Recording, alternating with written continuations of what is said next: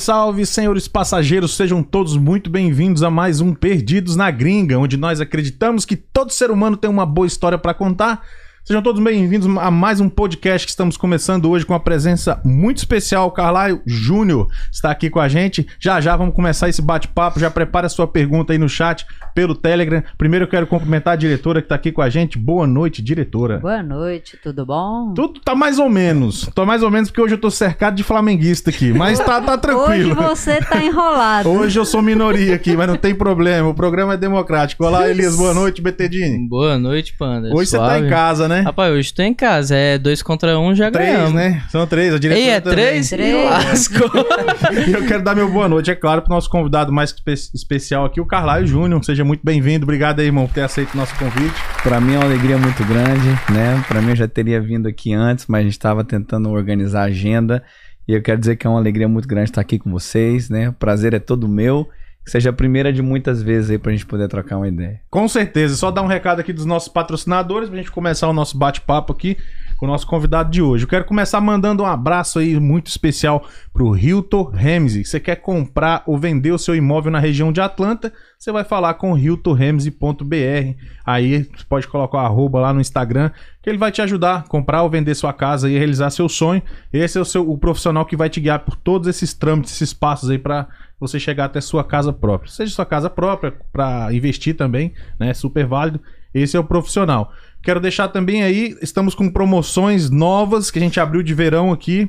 Depois vocês vão ter mais detalhes para você que quer anunciar com a gente, quer ver o seu produto exposto aqui no nosso canal. Entre em contato que nós estamos aqui é, por um mês, né, diretora? Que a gente Sim, vai deixar aberto aí um num, numa condição super especial, que em breve a gente vai falar com vocês, que na verdade esses, esses detalhes a gente dá pelo inbox do Instagram, né? Sim. Você que quer ver seu produto exposto aqui neste canal, vai lá, que vocês vão ter esses detalhes. E a gente tem mais o é, mais o que, diretora, tem pra gente matar aí? Tem um recadinho aqui do uhum. final de semana, sábado temos uma balada sertaneja. Boa. Alfredinho e Fabiano, a partir das 10 da noite, lá no Ilúgio, no Antigo Cinema Marieta. Isso aí, Realizações Sorriso Produções. Ingresso somente 10 dólares. Olha aí, muito bom, muito bom. Mas muita promoção tá boa. Muita coisa esse ano para fazer aí, né? A galera tá realmente com essa energia represada por causa da pandemia, agora todo mundo pode curtir tranquilo. É isso daí. E fala do nosso Telegram pro pessoal aí. Você pode deixar sua pergunta também por áudio. Se você quiser ver sua voz aqui exposta no nosso canal, você entra no nosso Telegram, tá tudo na descrição deste vídeo. Daí você manda um áudio e o Carlaio vai ouvir aqui o áudio e vai te responder. Só escanear esse QR Code aí na tela. Pronto, mais fácil ainda. Mais é só escanear ainda. o QR Code e mandar aí o seu áudio para poder ser ouvido por nós. Então vamos começar o nosso bate-papo hoje aqui. E aí, Carlaio, é, a gente quer começar te conhecendo lá do começo, lá, lá do, da, da sua trajetória, da onde que você é do Brasil, como é que foi a sua trajetória, para quem não conhece dentro do, do futebol brasileiro. É, maravilha. Então, é, na verdade, é uma vida inteira, cara, dedicada ao futebol, né? Eu comecei a jogar futebol ali com 5 anos de idade. É, minha família, eu tenho muita família é, em São Luís de Montes Belos, Goiás, né? Muita gente aqui, aqui em Atlanta é de Goiás, o pessoal conhece bem essa cidade lá, tem muita gente daqui, é, aqui que é de lá. E aí a gente começou, comecei já com 10, 11, 12, 13 anos a jogar futebol em São Luís de Montes Belos. E aí, a partir de 13 anos, cara, a minha, a minha trajetória já, ela já saiu ali de Goiás. Eu já mudei para São Paulo, fui morar em Campinas para jogar lá no time do Careca que ele tinha lá em Campinas, aí joguei, joguei em Limeira, sempre morando aí em alojamentos com vários atletas, às vezes 15, 16, 17, 18 no mesmo quarto, né? Ah, beleza, hein?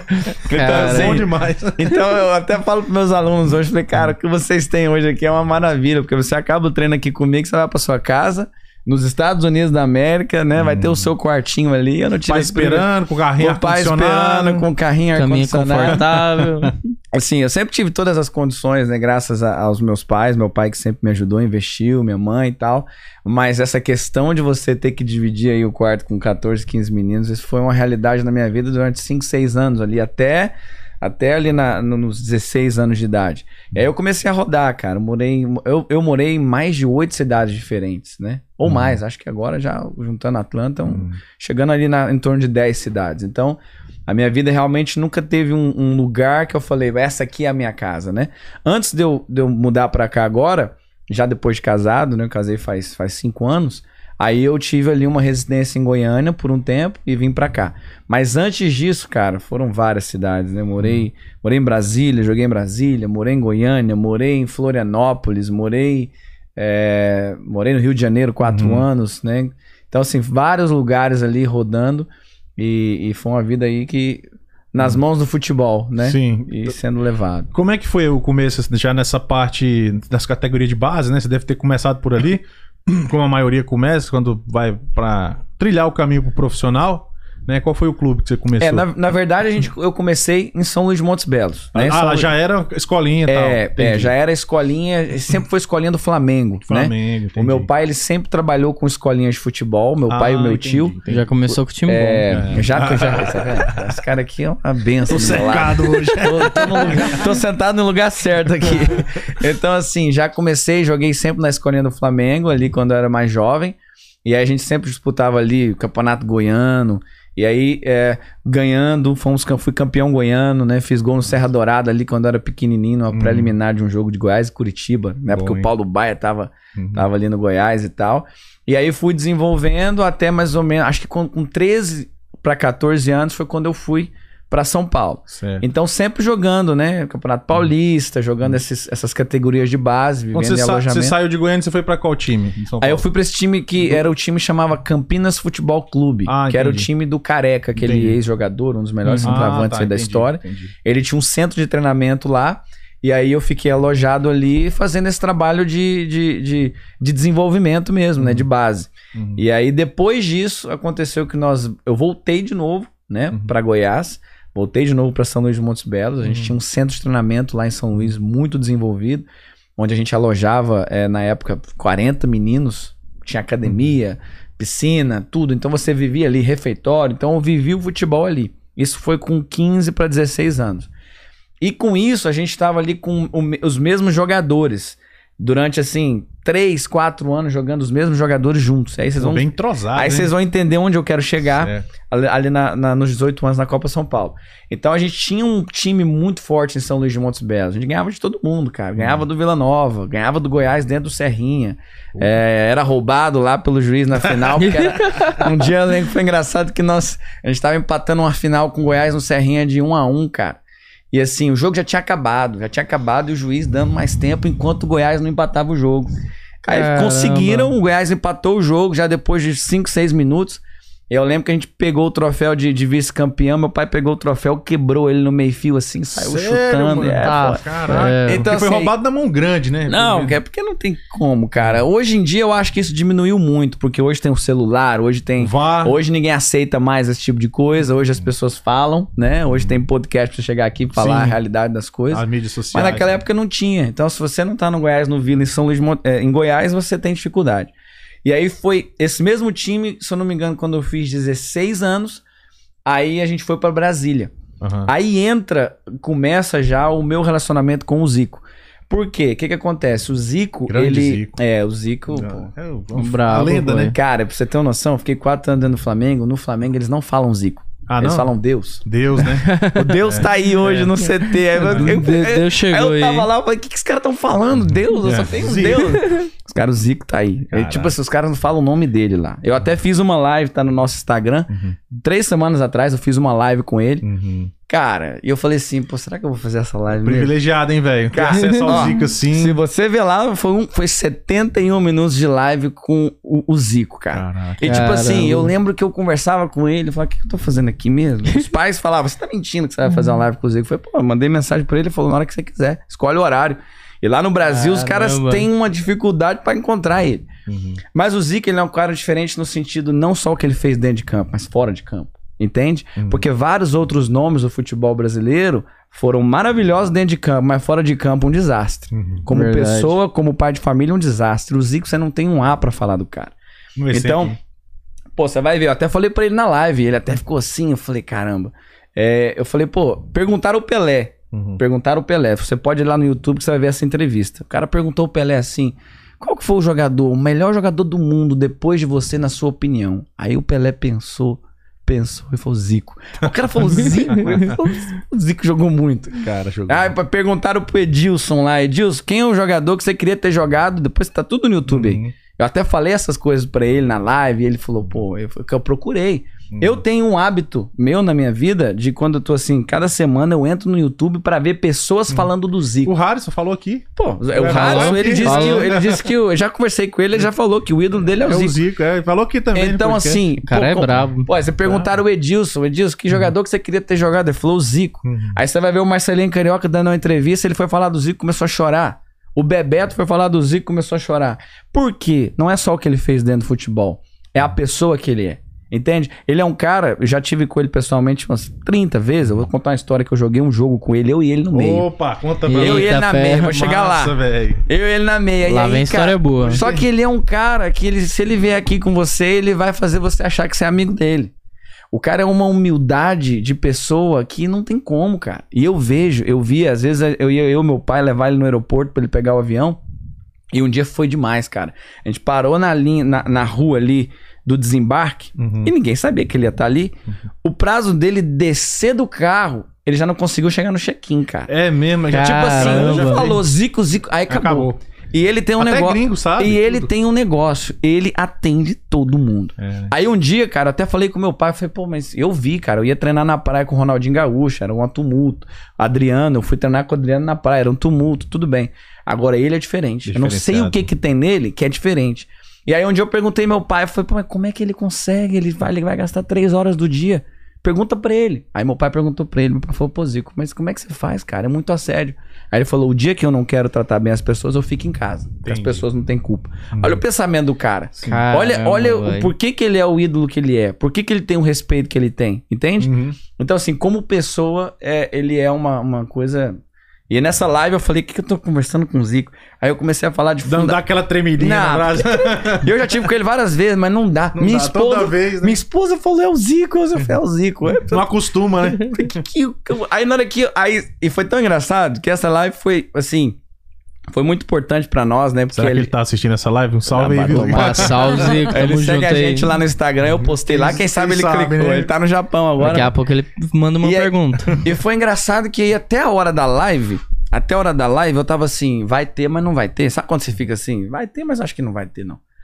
Na hora que eu abri a live, que apareceu a cara dele, o, o rosto dele, eu tava, falei, meu Deus do céu, eu tô falando com o Zico, de futebol ainda. Caraca. Aí começamos a conversar, cara, e aí os nossos pais, os nossos alunos todos assistindo. Aí eu comecei a perguntar de coisas práticas, de fundamento. Pô, ele foi falar cada coisa. Vai dominar a bola, solta o ar que a bola bate e cai. Vai dominar a bola na coxa, relaxa a musculatura da perna que ela vai bater e vai descer. Entendeu? Tipo assim, Cara, experiência. nem eu Tipo assim, sabia falo, experiência, cara, e aí outra coisa, ele não, vai entra no jogo, quando é um jogo duro, você é meia, porque eu sempre fui meia também, né? Ele falou, toca de primeira, primeira. A segunda toca de primeira, que o volante ele vem na primeira, ele vem na segunda. Na terceira ele vai falar, ele vai tocar de primeira, eu não vou mais. Aí você gira e vai pra dentro dele. então, tipo assim, aí ele começou a dar uma- uma- umas dicas, aí eu falei pro aluno, vocês estão anotando aí? É o Zico, cara, é, o Deu- Zico. Deu uma Então, palestra ali pra. E boa. O cara, o mestre. é, né? depois quando vocês tiverem um tempinho, assiste Tá- no Instagram. tá lá? Tá no Tá- tá Instagram, salvo? Não, tá tá no lá Instagram. salvo? O Instagram Melhor dele ainda. tá aqui na descrição do vídeo, né, Tá. diretor? Da escola. no Instagram beleza. da escola. Tá. Então, assim, aí voltando, né? Voltando, a gente saiu de Goiás nesse, nesse time que a gente tinha. E o Zico, ele tinha dois centros de treinamento. Ele tem, tinha três. Ele tem um centro de treinamento dele no Rio, Centro de Futebol Zico, ali no Recreio dos Bandeirantes, onde Certo. tem lá o museu dele e tudo mais. Ele tinha um em Brasília Uhum. e tinha um também em outra cidade que eu não me lembro onde. E o de Brasília, ele tava meio que. não tava mais focado lá. E ele tava sendo treinador no Fener, no- acho que no Fenerbahçe, da Turquia. E aí o meu pai foi atrás dele na Turquia, pegou um avião, foi atrás dele pra falar, olha, a gente tem um time, a gente tem um time que a gente acredita, a gente quer preparar pra ir pra Taça São Paulo daqui dois anos e nós vamos, né, poder vender jogador e tal. Eu posso assumir lá o CFZ de Brasília e fazer um trabalho lá com as crianças, o Zico na hora. pô. E aí meu pai tem uma amizade com ele de quase 16 anos, né? Ah, e trabalha já com ele, com escola de futebol no Brasil.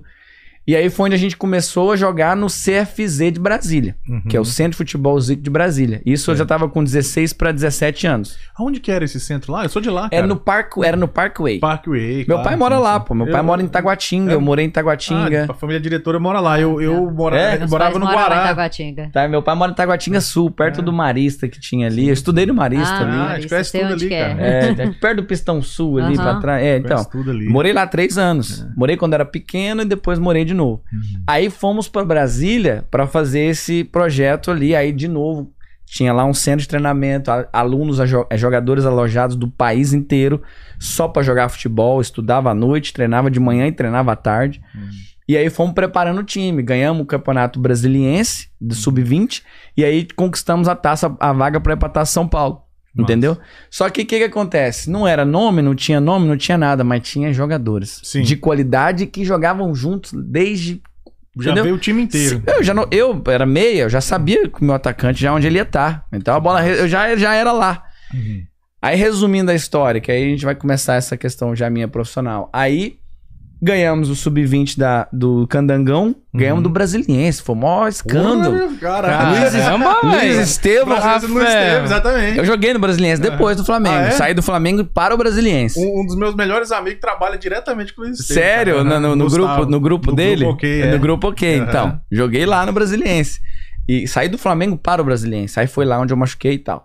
E aí, cara, sub-20, nunca mais esqueci. Os caras, quem é esse FZ aí? Aí Vamos jogar contra, o- contra, contra o Brasiliense com muita humildade. Só que aí começou a soltar a bola, os caras falaram, mas o que tá acontecendo? Tá, tá, tá, tá. 1x0, pum. Fomos campeões. E aí só tinha os dois primeiros, o campeão e vice, conquistar uma vaga para ir pra Taça São Paulo. Votação, bom. Aí conquistamos a vaga. E aí, cara, fizemos uma pré-temporada e fomos pra Taça São Paulo. E aí, de cara, caímos na chave do Vasco. Boa? Não. Vasco, União São João de Araras e Atlético Sorocaba. Mas aí até então, Brasília, ah, mais um time aí que vai lá tomar surra na Taça Goleada, São Paulo, é. né? Que nem o Gama tinha ido, tinha tomado, não sei quem foi, O tomou. Gama Bra- teve uma época boa também. É, Teve uma época boa. Não sei se foi essa época, mas teve uma profissional ou junior você fala? O pro- profissional. Não, profissional sim. Ah, tá- ah, você tá falando dos juniores É, tô Ah, falando tá, dos juniores, beleza, falando da Taça São Paulo. Paulo, ok, Copa beleza. São Paulo. O Gama, a torcida, joguei no Gama também. Joguei no Brasileiro e no Gama. Gama tem uma torcida, meu amigo. Tem, cara, Gigante. meu Deus Minha do céu. cidade natal, Gama. Ah, você é do Gama? Sou Ah, lá. tem vários amigos lá, muito bom. Nascido. E aí eu joguei naquele. Com amigo, teve um dia que eu fui jogar lá naquele, no Gama lá.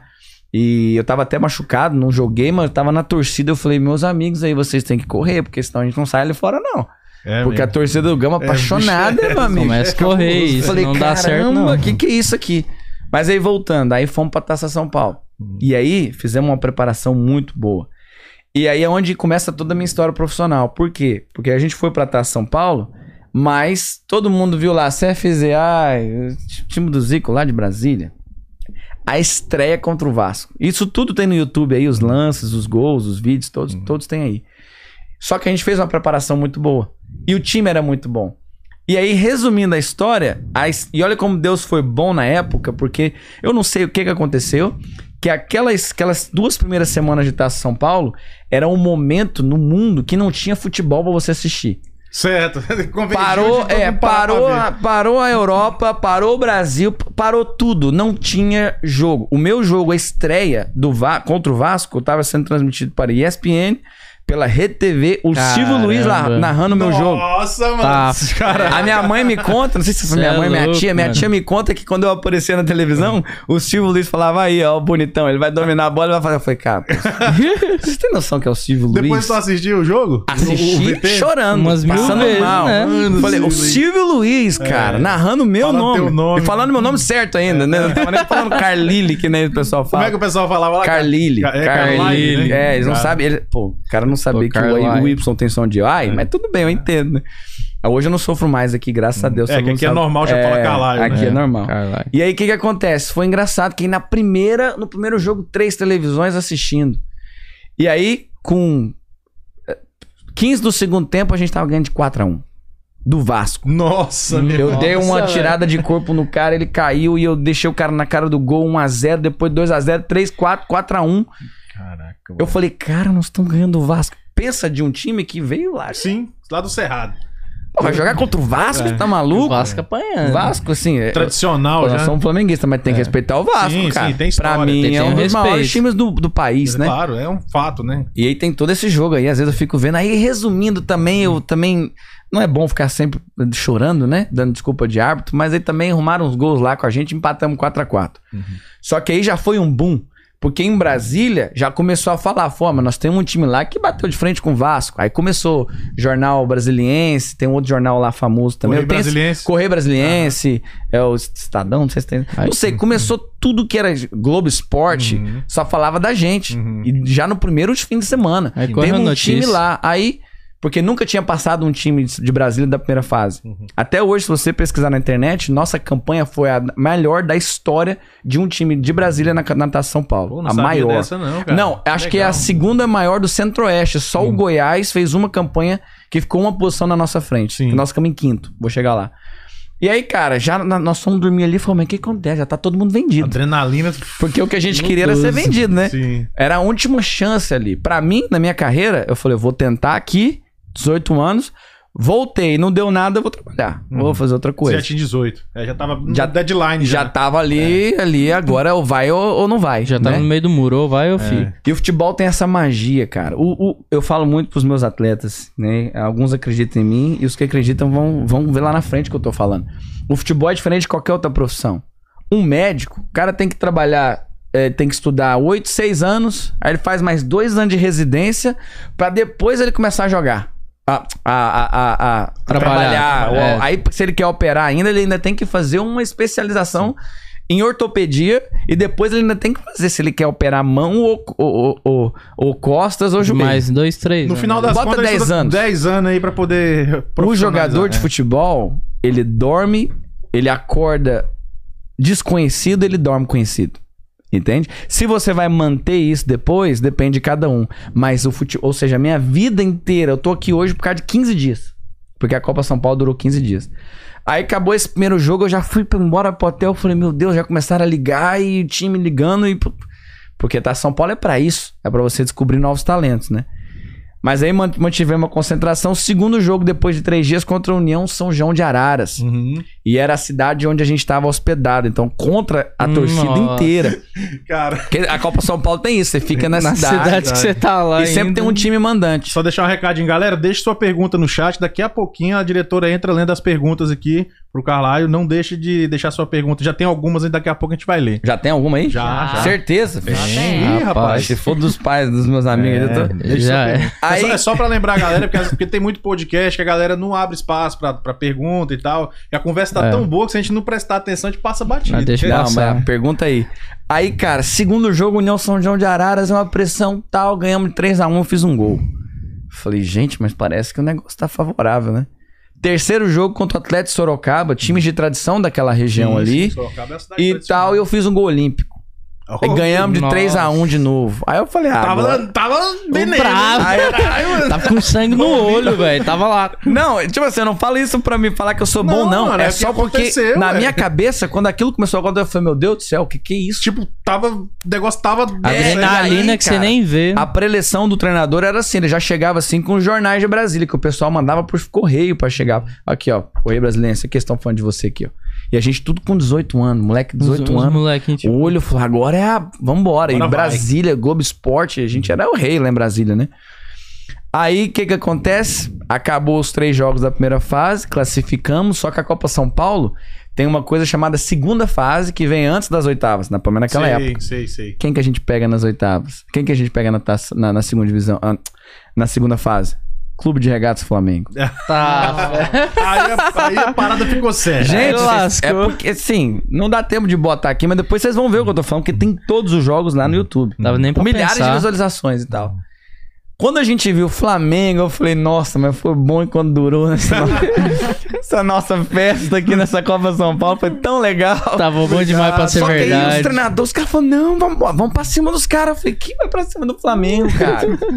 Tá louco, é melhor a gente já falar, não, já vamos logo dar os pontos pra vocês.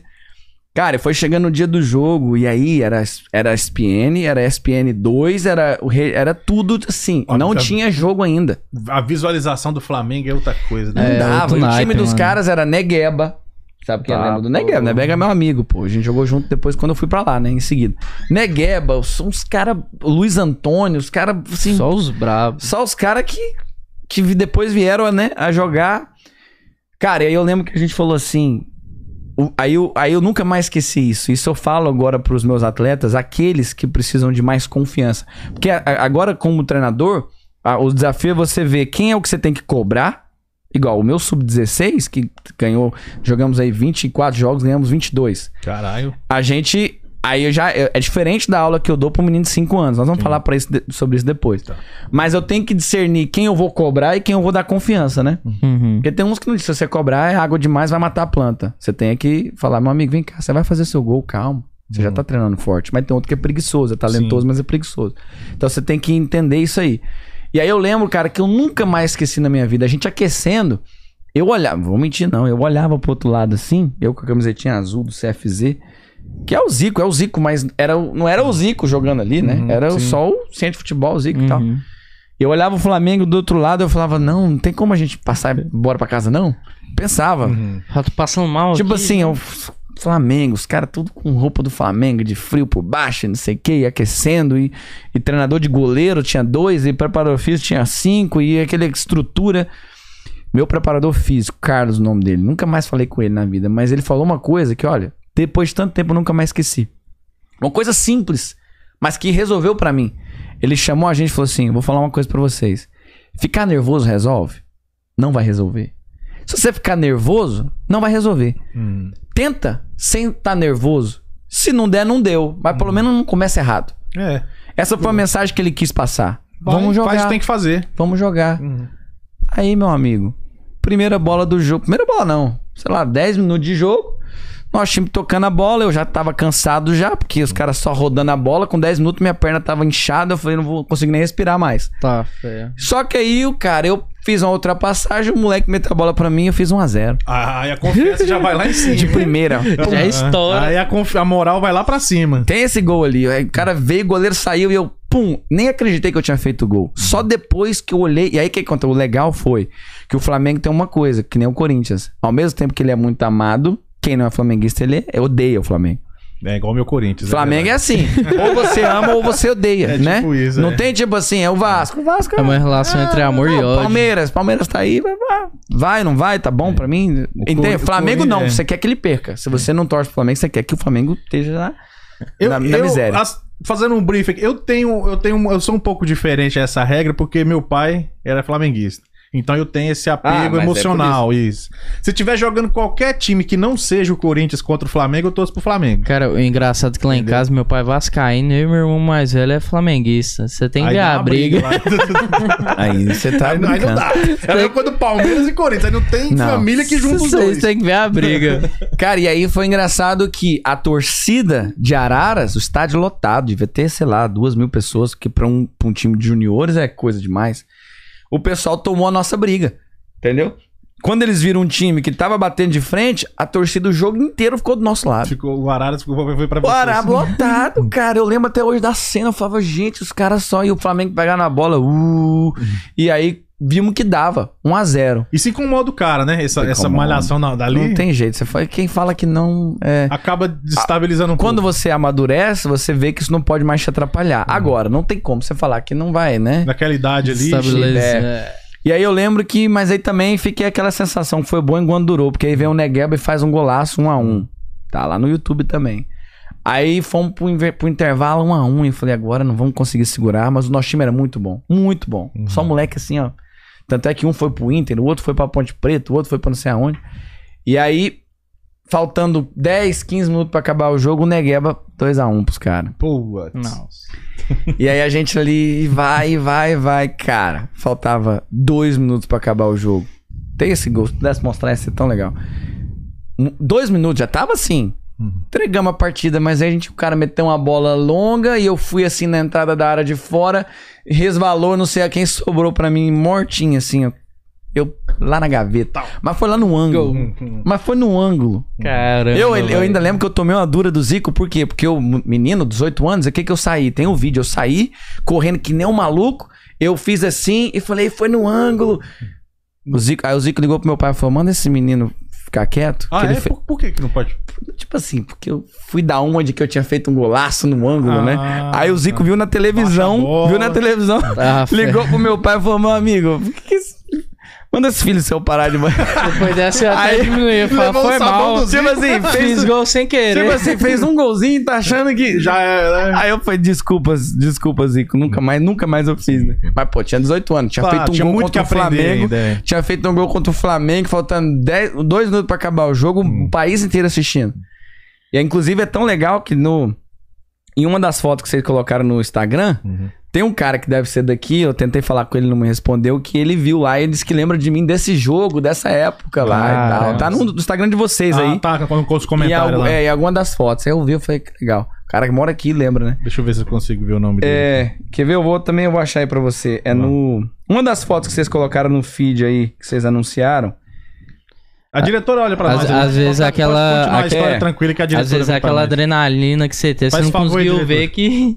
É, e aí eu não ângulo. vi, eu fiz. Só sei que acabou o jogo, foi pros pênaltis. Aí imagina a tensão. Cara, pênalti Cara, deve ser terrível. na hora que a né? gente ia bater. Tensão do cara. Deve ser muito, é. muita pressão, velho. Eu mesmo errei um pênalti. é, aí eu vou chegar lá. Nessa mesma taça São Paulo, que a gente foi passando, a gente foi eliminado e eu errei o pênalti da decisão nesse goleiro que, que sobreviveu ao, ao, ao acidente da Chapecoense. Chapecoense. No- Ele, eu lembro que eu falei alguma coisa pra ele que eu ia fazer o gol, e aí ele foi, pegou e veio pra cima de mim. Eu tenho esse vídeo também. Caraca. Aí depois, eu falei, cara, é esse cara aí que foi que eu vi que ele tinha sobrevivido ao acidente, esse que ele tem até a, Sei. é, que ele ficou vivo. Perdeu aí. a perna, né? É. E aí, cara, fomos pros pênaltis. Cada pênalti que a gente ia bater, a torcida gritando. E o Flamengo, a torcida vaiando. E aí, nossos moleques foram lá, todo mundo, pum, pum, pum. Aí eles erraram e passamos do Flamengo. Nossa. Passamos do Flamengo, cara. E quem tava lá, no- quem tava assistindo o jogo pela televisão? Marcos Braz. Hum. Sabe quem é o Marcos Braz? Que é o Tô ligado, presidente de futebol do Flamengo. Que é, o, que é o que tava quando foi campeão em 2009, que é o que tava agora que foi campeão com o Jorge Jesus, tudo. Ele é o cara do Flamengo, né? Aí já era. Aí, cara, fui dormir, foi engraçado. Meu pai e meu tio chorando lá, passando mal de chorar no estádio. Fui pro hotel, nem sabia o que tinha acontecido. Não, não tinha ainda dimensão Não tinha caído de que eu tinha ainda. eliminado o Flamengo. Até hoje as pessoas, ah, foi você que tirou o Flamengo lá. Caramba. Até hoje tem, tem muito isso. Cara, eu lembro que foi pro, fomos pro hotel, aí acordamos de manhã, o pessoal me chamou assim. Gente, nós estamos falando de um cara que veio lá de São Luís de Montes Belos, assim, né, jogando e tal, sem, Cidade pers- pequena, né? sem perspectiva nenhuma de, de, de nada, zero, né? E aí fui dormir nesse dia com a cabeça ainda quente. Quando eu acordei no outro dia, nunca mais esqueci. Me chamaram e falaram assim: tem 12 propostas. Tipo assim, do 12? nada. 12. Tipo, 12. Caramba, Vasco, só dá é, 12. Vasco, Santos. O Internacional depois foi lá em Brasília. O cara foi lá em Brasília e tal, pra levar uma proposta lá no Parkway, lá onde eu tô te falando e tal. E papapá, papapá.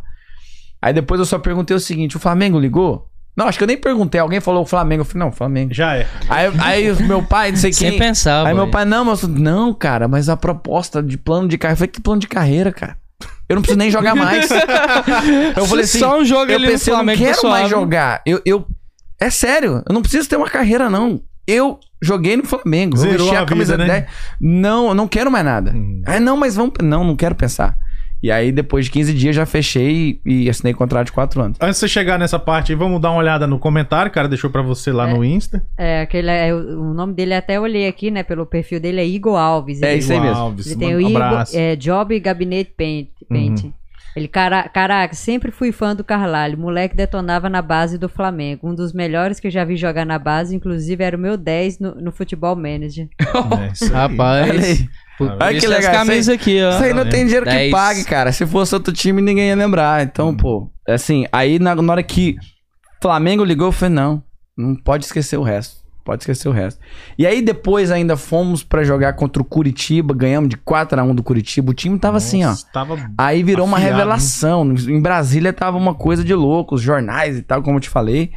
Aí depois passamos mais um jogo, aí fomos para as quartas de finais contra o Juventude. Aí patamos um a um, aí nós caímos, que eu errei esse pênalti aí Uhum. pra esse, pro, pro goleiro, pro Fuma, não sei se fala Fuma o nome dele. E aí saímos. Aí dali voltamos pra Brasília e depois de 15 dias eu já tava no Rio de Janeiro. Já- mas ali você já tava com tudo, tudo Aí- caminhado já, né? Aí, cara, aí foi. Aí foi. Vamos foi entrar, só vamos entrar nessa sucesso. parte. Vamos, vamos ver o chat aí rapidinho então, diretora? Galera do Bora. chat, eu queria também Ixi. convidar você que não é inscrito no canal pra se inscrever, deixar seu curtir e tá sempre acompanhando essas histórias maravilhosas aqui com a gente. Deixa o like e é nóis aí. Zé, Vamos lá nessas perguntas. Eu, eu tenho que pôr o fone pra ouvir? Não, essa Não, não, não, essa- essa precisa- vai ser de- vai ser essa de eu, texto. eu vou falar pra você. Essa é de texto. é. de texto. Bruna Santini. Carlalho, como estimular as crianças a praticar mais esporte ao invés de ficar no celular? E também quero saber como o futebol ajudou as crianças durante a pandemia. Cara, isso, é- isso é interessante demais. Hoje, nós temos essa grande dificuldade pelo mundo que nós vivemos. Porque você tem tudo aqui no telefone, você tem tudo no iPad.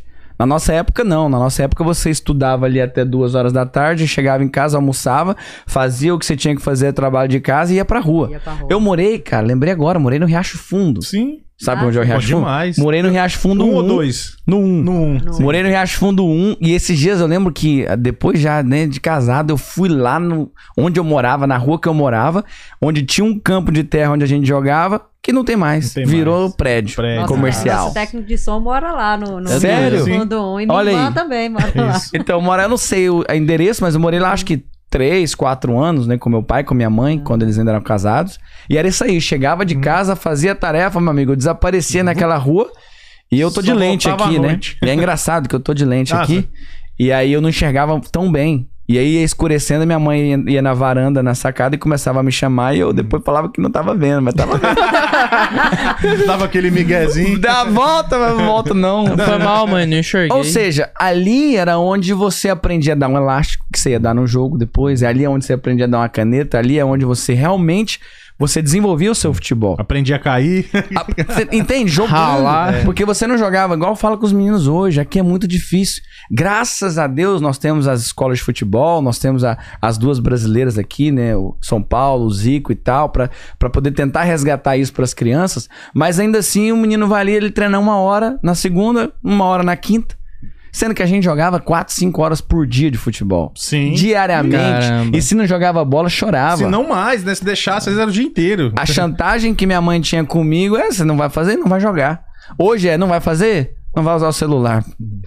Entende como mudou? Perde Demais, até a né? E graça. como mudou? Então, assim, respondendo a pergunta, como, como estimular? Aí entra, eu acho, a parte do treinador, da didática que ele tem, de fazer um treinamento que seja é, cativante para a criança, que ele vá ali, que ele gaste a energia dele, que ele sinta que ele tá melhorando, que ele sinta que ele tá evoluindo, que também ele se divirta e que ele fale, eu quero mais, pai, eu tenho que voltar aqui.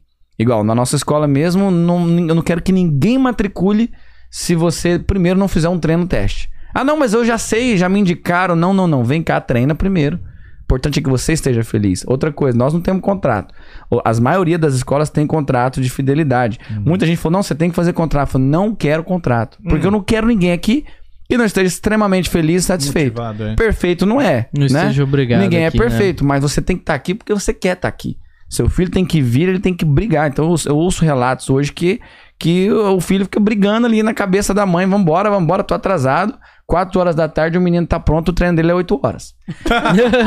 Que massa. Aí eu, meninos, crianças, que eu quero falar muito disso depois, que tinham depressão. Que já tentaram até coisas terríveis contra a própria vida, que eu quero falar muito sobre isso. Que é, para mim é, esse é o meu maior foco. E hoje estão ali que querem jogar. Respondendo a pergunta, eu acho que depende da- do treinamento que você consegue fazer, da forma como você motiva cada criança, das palavras de afirmação que você libera sobre cada criança.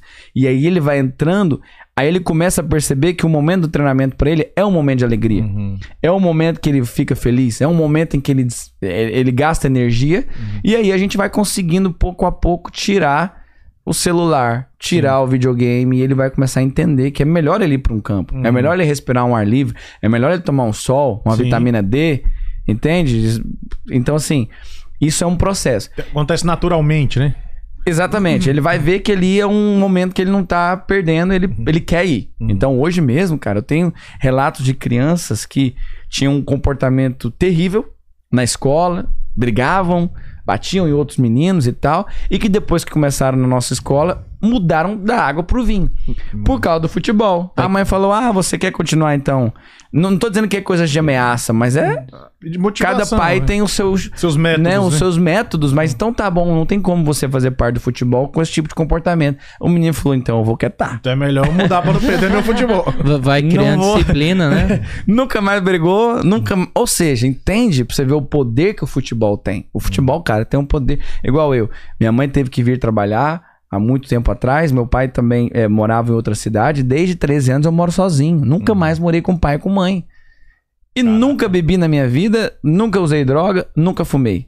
Entende? Caramba. Ou seja, o poder que tem você estar envolvido no esporte, o poder que tem você estar envolvido no futebol. E respondendo a pergunta sobre a pandemia, foi algo muito interessante, porque quando a gente começou a escola, é, em 2020, passou um mês e meio e veio a pandemia. Putz. Aí já tivemos que fechar sem treinamento por um mês, um mês e pouco. Mas aí reto- retomamos. E aí, cara, eram relatos que eu ouvia assim nos treinamentos do pai que virava pra mim e falou: Coach, meu filho aí de, de 8 anos, ele virou pra mim e falou: Se eu não jogar bola, eu morro.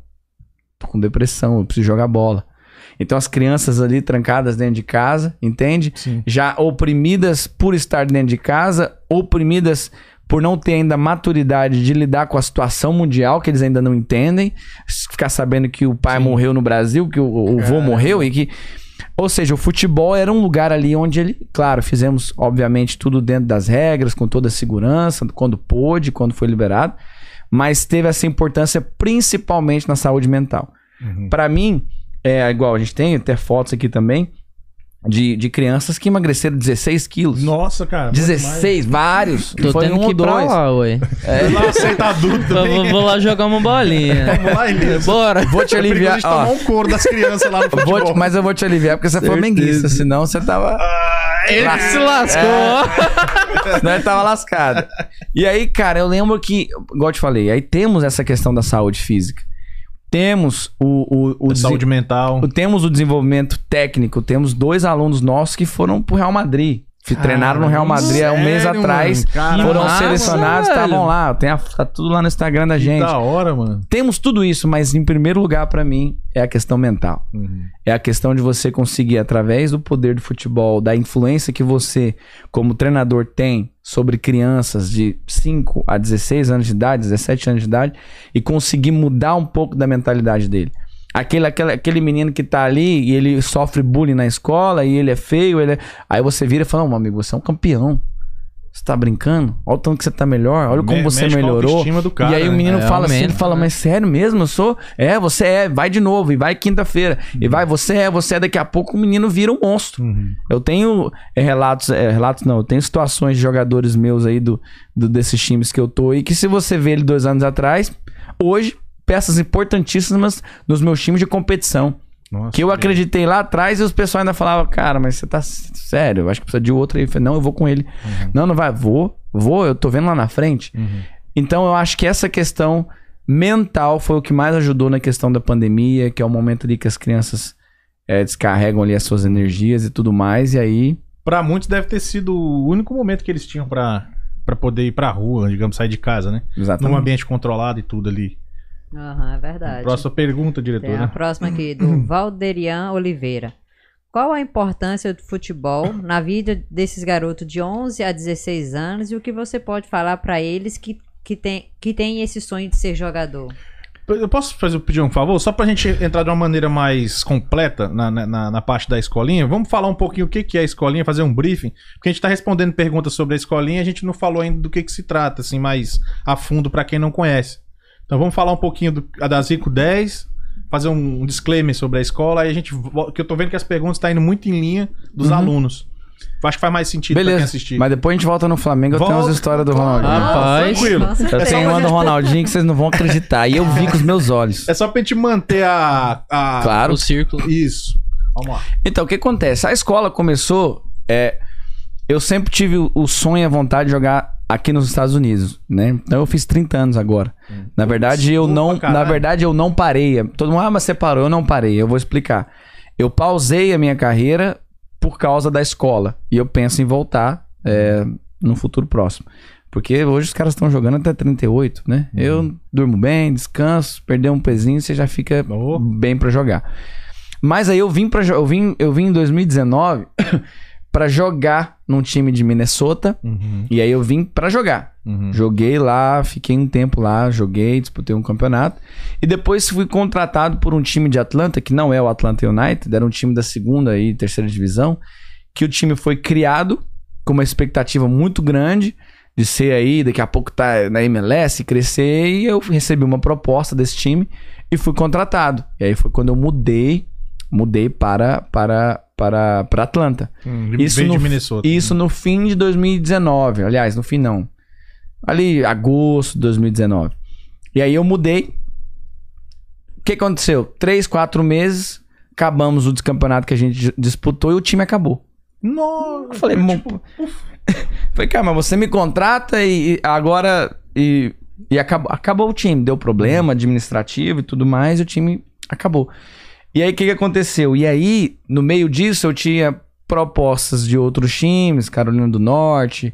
Cheguei a dar uma, uma, é, uma pesquisada nisso, tinham coisas acontecendo, mas exatamente nesse momento, é, eu sou da igreja videira, lá Hum. de, de, de Goiânia. Não sei se vocês conhecem a videira Já, daqui. já ouvi falar. É até onde tem o Arraiá, É do Pastor Napoleão? Pastor Napoleão. Sim, claro, já fui lá já. Já, já, Já, foi lá? já. Então, lá. aí eu vou contar a história pra vocês, aí vocês vão gostar dessa história. E eu já era dessa igreja no Brasil, Uhum. né? Da igreja videira, pastora Luiz e a minha esposa, a vida inteira dessa igreja, nós casamos, pá, pá, pá. E aí eu comecei a frequentar a igreja daqui, porque é a mesma, mesma igreja, conheci o pastor Napoleão. E ele nem sabia, né? Muito, a gente nem tinha tempo de conversar, porque eu tava jogando muito, treinando nos fins de semana, tudo foi muito rápido. Só que, o que que acontece? Você vê como as coisas são realmente de Deus.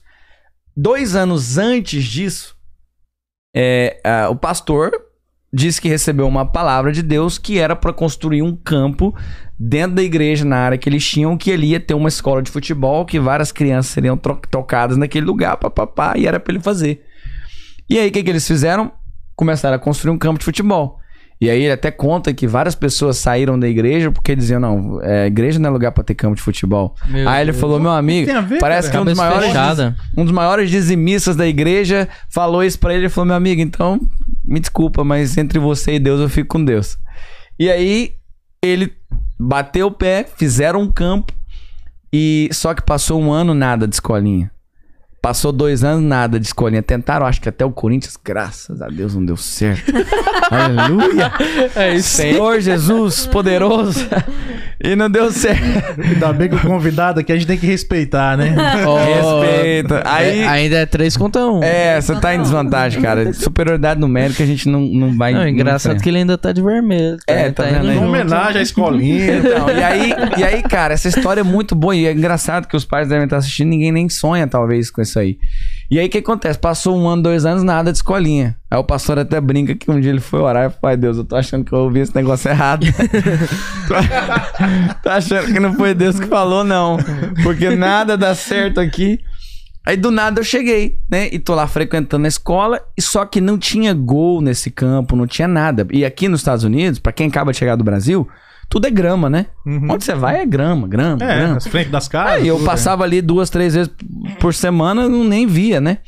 E foi engraçado, que aí o que acontece? Eu tinha, nesse time que eu jogava, eu tinha uma, uma célula, você sabe o que é célula? Sei, eu já participei quando era de igreja. É, uma célula que eu liderava ali com os alunos, com os jogadores do meu time, né? E ali ministrava pra eles, né? E louvor, palavra e tal, papapá. E aí três deles quiseram se batizar. E aí eu levei num dia do batismo na igreja, videira, que eles tinham lá um dia do batismo, um sábado. E eu tô lá, eles se batizaram, né? E assim, isso é questão de, de fé, tem quem não acredita nisso e amém. Ra- rapidão falando, você falando da célula, eu lembrei quando eu participava na célula, sabe onde que era? Ah. Num alojamento de jogador de futebol lá em Caldas Novas. Olha, Caldas Novas. Agora que eu bateu aqui pra lembrar. É, isso aí, célula é muito Também. legal. É um grupo ali pequeno onde você pode, né, tá ali falando de Deus. E aí eu lembro que esses três foram se batizar e tal, e eu vou contar com detalhes aí, né, pra quem acredita nessas coisas. Eu acredito. E aí a gente tava lá e os meninos batizando ali, afogando eles na água, né? Como a gente brinca. e, eram os meninos cheios de pecado. Eu falei, ó, deixa mais um pouquinho ainda. Opa, até a, até a água Afunda, ficar cinza. Deixa sa- a- mata Deixa a três sujeira vezes. sair aí um Fala que pouquinho. nasce de novo, tem que nascer de novo umas quatro vezes. E eh, o Estevam deve estar assistindo aí, filho, irmão. Você fica, vigia aí que você tá, você tá petecado Tá de novo. ruim, tá ruim. Tá ruim. E aí eu ali de boa, né, e tal, tranquilo. Aí do nada veio uma mulher, cara. Aí ela virou pra mim e falou assim: Olha, eu tô vendo aqui que esse campo aqui, ó, vai estar cheio de menino, mas vai ser rápido, vai ser no verão. E tal, e não sei o que. Eu tô vendo menino que vem com depressão e que menino assim, assim. Eu olhei pra ela assim. Aí na minha cabeça eu pensei, foi, uai, será que os meninos do meu time lá profissional vai, vai tudo batizar? Será que eu tô com esse. Fiquei pensando comigo, né? Você não sabia ainda sabia dessa nem, revelação? sabia nada. Ah, Eu não sabia que era um campo ali, cara. Eu não Ah, tinha tá. tido tempo pra Tava falar com o totalmente pastor. inocente ali na, na O pastor história. sabia que Não eu jogava gol, não tinha futebol. nada. O pastor sabia que eu tinha jogado futebol e é flamenguista roxo. Um dia, sabe o que que ele fez? Quando o Flamengo ganhou, ganhou a, ele deve estar assistindo aí, pastor. Quando o Flamengo ganhou, olha só, cara. Pastor O Flamengo ganhou, o Flamengo ganhou a, a, a Libertadores. Aí ele disse que ele chegou no outro dia no culto, né? Botou a camisa do Flamengo por baixo, botou a, a roupa por cima. Só que o que, que ele fez? Muito sério, que ele é muito engraçado. Se você conversar com ele meia hora, você passa mal de rir. Ele falou assim: irmãos, agora é um momento muito sério. Por favor, todos fechem os olhos. Aí disse que todo mundo fechou o olho. E aí ele, não, e aí ele olhou pro, pro fecha os olhos, irmãos. É um momento, é um momento assim consagrado. E aí ele olhou pro cara, pro cara da mesa de som, fez assim, ó, abriu a camisa e tocou uma vez Flamengo. sempre Flamengo. Flamengo sempre. Mentira, velho. Alguém Ele gravou fez isso, isso, velho. tem- deve ter vídeo. O cara fez isso. É engraçado. Aí eu falei, eu tô vindo nessa igreja, Deus é bom demais. Mas nunca nunca tinha- já sabia que, que- quem era você? De jogador- sabia, tudo normal, sabia, tá, mas beleza. só isso, né? Nem, nem pra te avisar, Aí pra a vir gente não- junto. Que coisa, essa foi demais. O cara, pra ter coragem de fazer isso, ele é, ele é crente. E aí eu. Mitou, eu mitou. Ele mitou muito, mitou com todas as forças. E aí eu, e eu lá nesse mesmo dia, essa mulher, essa mulher saiu, falou comigo. Aí eu olhei pra ela e falei, ok, né? Amém. Cara, passou 10 minutos, acabou tudo lá. Aí o pastor veio, me abraçou. Ele olhou pra mim assim e falou, Carlalho, tá vendo esse campo aqui? Eu falei, campo onde, campo? Ele aqui é um campo. Onde? Eu falei, campo? Aí aqui é um campo de futebol. Aí ele me contou rápido a história. Ele falou, vamos fazer uma escolinha aqui? Você não quer fazer uma escolinha aqui, não? Cara, mas na hora, eu Aceitou falei... na hora, sem nem pensar muito. Na hora eu falei, caramba. E aí eu falei, pastor, meu pai trabalha com Zico. Há 15 anos. Ele falou, o Zico? Falei, o Zico? ele falou, liga, Fala Zico pra Flamengo. liga pra ele agora aqui. Aí Deixa eu ele, mandar um abraço. aí ele falou assim, liga, liga pra ele agora. Eu falei, tá bom, calma, vou ligar. Calma, vamos lá, vamos- Aí eu falei, não, amanhã eu falo com ele. Aí, Com cara, o seu pai ou com o Zico? Com o meu pai, pra meu pai falar Ah, com o tá, Zico, tá. né? Sim. E aí, era meia-noite, o pastor Napoleão, mas e aí? O Zico... Eu falei, calma. Nem dormiu. Não, mas você falou que amanhã já deu meia-noite amanhã.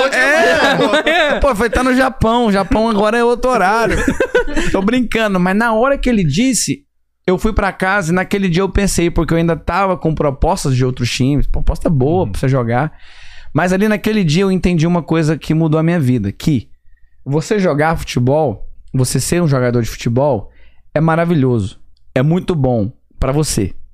É bom pra você, é bom pra sua família né? Você é um jogador, você tem fama, papapá, você ganha seu dinheiro. Mas a partir do momento que você é um professor e você tem a oportunidade nas suas mãos de influenciar centenas de crianças e através das centenas de crianças os pais, Centenas de famílias, né? famílias e ajudar um moleque desse que lá na frente pode ser, você não sabe, é um Messi, igual eu falei, cara, jogar futebol ficou pequeno perto disso. Entende? Do propósito, né? Verdade. do propósito. Ficou pequeno. Eu falei, pô, mas eu vou, vou ganhar, vou jogar, mas, mas e aí? É bom pra mim.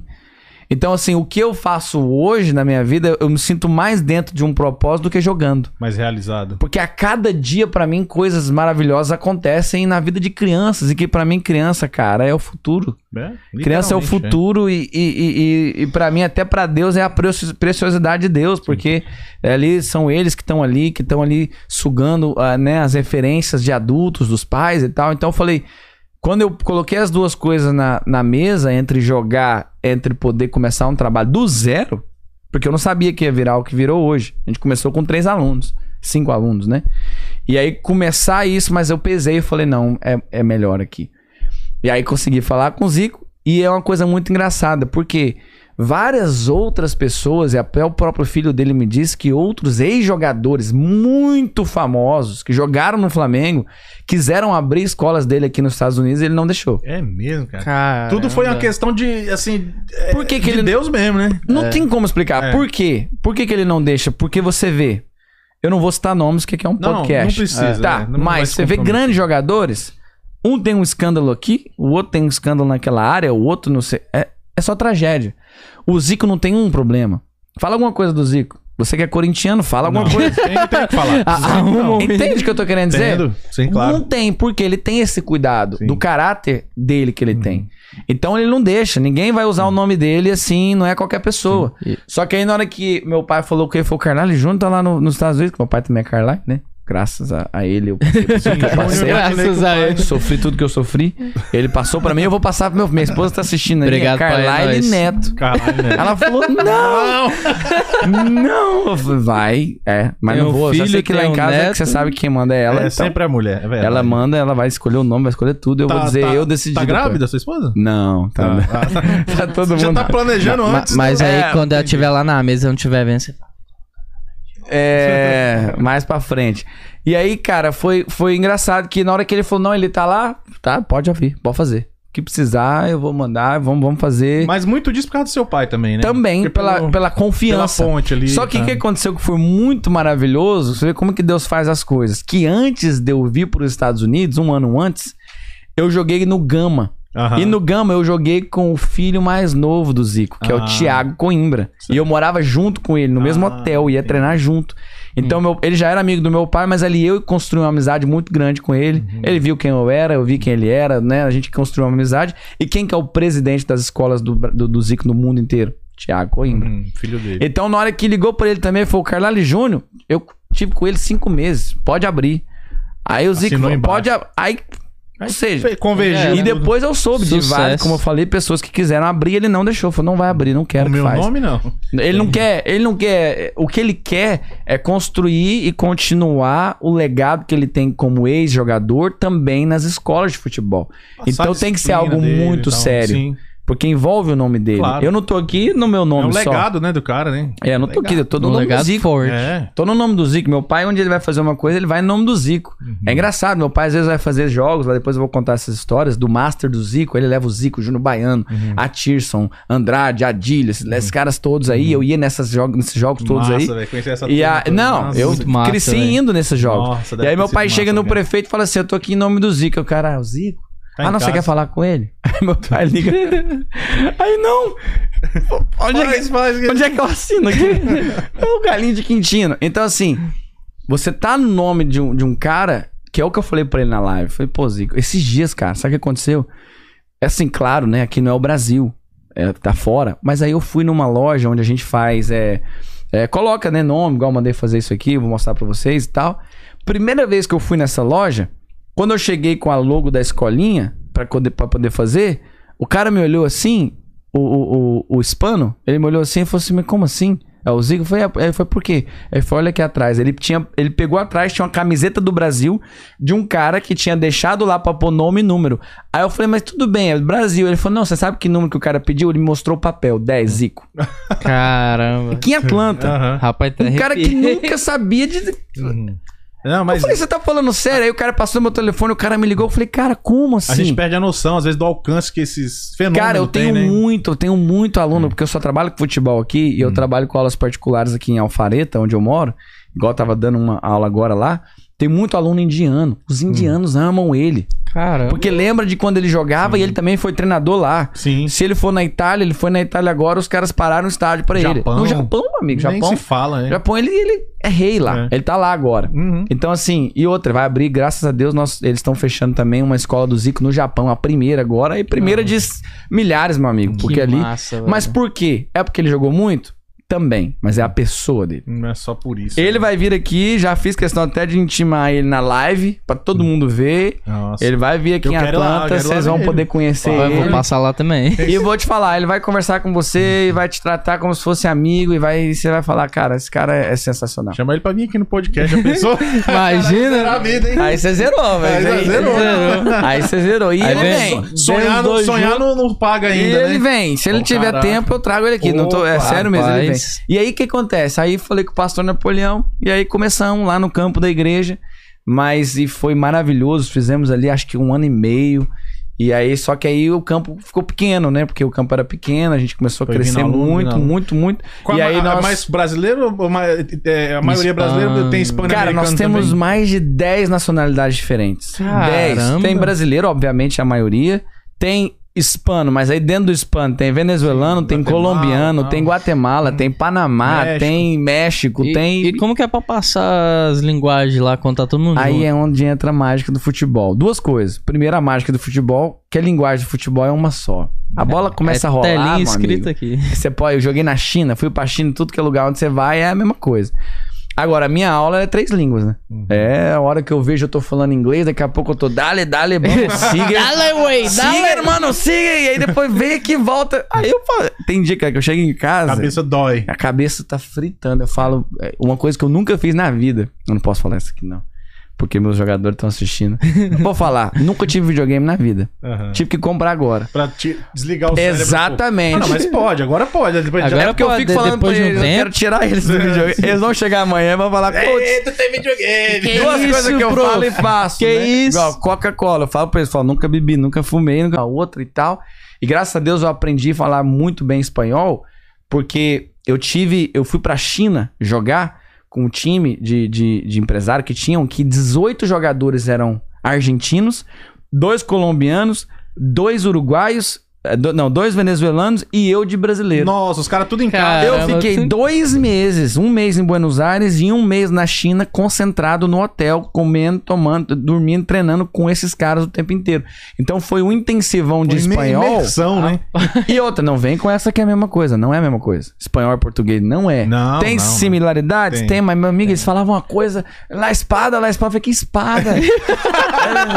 Eu também já Lá- perdi aí, nisso. Aí o treinador, cara, ele tinha jogado com, com Maradona. o Aham, cara jogou com caraca. Maradona. e o treinador Caramba, fera. E mano, ele cê falava, é surda. Eu falei, surda, eu não tô Na surda. surda. Tipo assim, surda à esquerda, né? Aham. Chuta com a esquerda. E eu falei, cara, então... surda. Aí hoje eu vejo que até isso foi o propósito de Deus na minha vida. Porque hoje a maioria, não a maioria, a maioria é brasileiro, mas assim, Depois dos brasileiros, a maioria é hispana. hispano. E aí quando eles veem que eu consigo falar com a língua deles, os pais, as crianças, aí eles já ficam mais tranquilos, né? vontade e tal. Porque não é alguém que só fala inglês Aí ou eles só português. apaixonam.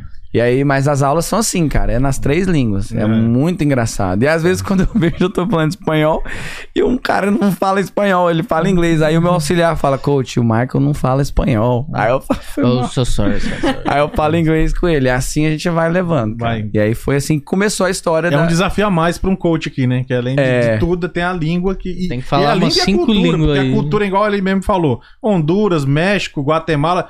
Fala hispano, mas a cultura é diferente. Ainda tem isso. Entre eles é diferente. Até o Ex- espanhol é Exatamente. diferente. E aí a gente co- ficou ali esse tempo. O espanhol é diferente entre eles Eu também. sou outra Sim. coisa. E aí, mas eu fui- aprendi demais, que- porque eu tinha que falar com eles mesmo, ouvir, entender, porque só, só tinha eles ali. Eu tava na China, eu vou falar com o chinês é pior, né? tem É, pior falar com o chinês, é melhor falar com o espanhol. E aí nós começamos nesse campo, ficamos ali um tempão, e aí realmente ficou muito grande pra gente manter ali. E agora a gente tá num campo bem maior, com estrutura maior e Uhum. tal. E foi assim que começou, cara, a escola do Zico aqui. E ele vai vir aqui, se Deus quiser, Que esse hora, ano. velho. Opa. Massa. Já conversei com meu pai. Meu pai falou: se ele pisar aí nos Estados Unidos aí, que às vezes ele vai pro Orlando, trazer os netos dele, a gente vai trazer uma tarde ele aqui pra ele poder, é, né, até pra comunidade que tá né, aqui. e tal, pra galera Eu até fui checar. Visitar. Foi engraçado que eu falei, gente, será que o pessoal vai querer ver ele? Aí eu fui per- nada, É, aí, tem, Que nada. aí tem um amigo meu que é muito engraçado, que ele também é corintiano. O que, que vocês acham no chat, galera? Será que a galera, a comunidade vai querer, querer lá ver o Zico? É, perto? manda mensagem, senão eu não vou chamar ele, não. E aí eu brincando com esse, almoçando com esse meu amigo, até o Paulinho, ele tem, ele tem uma, uma, uma oficina de carro. Paulinho. Eu conversando, corintiano, mas eu gosto de futebol. falei- Deve ser gente boa. Aí eu falei, eu falei, Paulinho, mas e aí? Se, antes da live, eu brincando, eu falei, mas e aí, se ele vier aqui? Ele falou, se ele vier aqui, eu fecho minha oficina, moço, você tá louco? Tá vendo? Eu vou É lá assim, ver o cara, que é. dia que eu vou ver esse cara na outra... Eu falei, caramba, eu fiquei pensando, falei, realmente, É falei, um- moral, um cara. corintiano, eu- e é o que o meu pai irmão. sempre fala. Qual que é a vantagem de você ter uma escola do Zico ao invés do Corinthians? Porque o Zico, as pessoas, meu pai mesmo fala que tem flamenguista e tem ziquista. Sim. Ziquista é o concordo. cara que é do Fluminense, é o cara que é vascaíno, De qualquer time. é o cara que é de qualquer time, porque ele também respeitava as outras Sim, torcidas. sim. Meu pai mesmo conta que ele fazia o gol aqui de um lado do Maracanã Uhum. e a torcida do Vasco tava ali, ele corria o campo inteiro pra comemorar com a torcida dele. Sim, Ou seja, o vascaíno respeita ele. sim. Entende? Então Sim, assim, entendo. é uma Tem- coisa tem que não é de jogadores time. que é ícone e tal, mas daquela torcida. Você, é, o primeiro que vem na cabeça aqui, por exemplo, o Vampeta. O Vampeta ele é um ícone, mas você sabe, o jogador do Corinthians. Passou pelo Cruzeiro, outros, outras coisas, mas onde ele realmente se destacou foi no Corinthians. Né? Então, o Zico não, ele, ele, ele é universal, cara. Ele É, e o universal. Van- o Vampeta tem uma fala que eu até falei pro Zico na live, e eu acho que ele não tinha visto ainda, ele até ficou assustado. Se você pesquisar aí, você vai ver. Nessa fala do Edilson, o Vampeta falou, falou, o Zico é um negócio é o seguinte, todo mundo treme perto dele. O Ronaldinho Gaúcho treme perto dele, o Ronaldo Fenômeno fala que ele é o ídolo dele, treme, passa mal, o Renato Gaúcho não consegue nem falar direito. E ele ainda brincou, até o Pelé treme. Os caras, como assim, Vampeta? Ele falou, não, não tô brincando não. É, não. E o Vampeta fala na lata mesmo. Fala na lata. Ele, ele tem, ele é famoso por não ter papa na língua. antes da, É. Desculpa te interromper, antes da gente continuar a história, tem muita gente querendo falar contigo na, na, na- no chat. Sério Eu- mesmo? vamos, a diretora tá ali batendo Pô, mas na eu não plaquinha. respondi a pergunta do Valderian ainda, né? É, Vai- vai- vai- vai- não. Vou vai- repetir aqui. repete repete, senão ele vai... Ela tá ali batendo na placa. faz, faz. Ah, eu aqui. Tem uma plaquinha ali, ó, que ela fica. Ah. Valderian Oliveira, qual a importância do futebol na vida desses garotos de 11 a 16 anos que você pode falar pra eles que tem o sonho de ser jogador?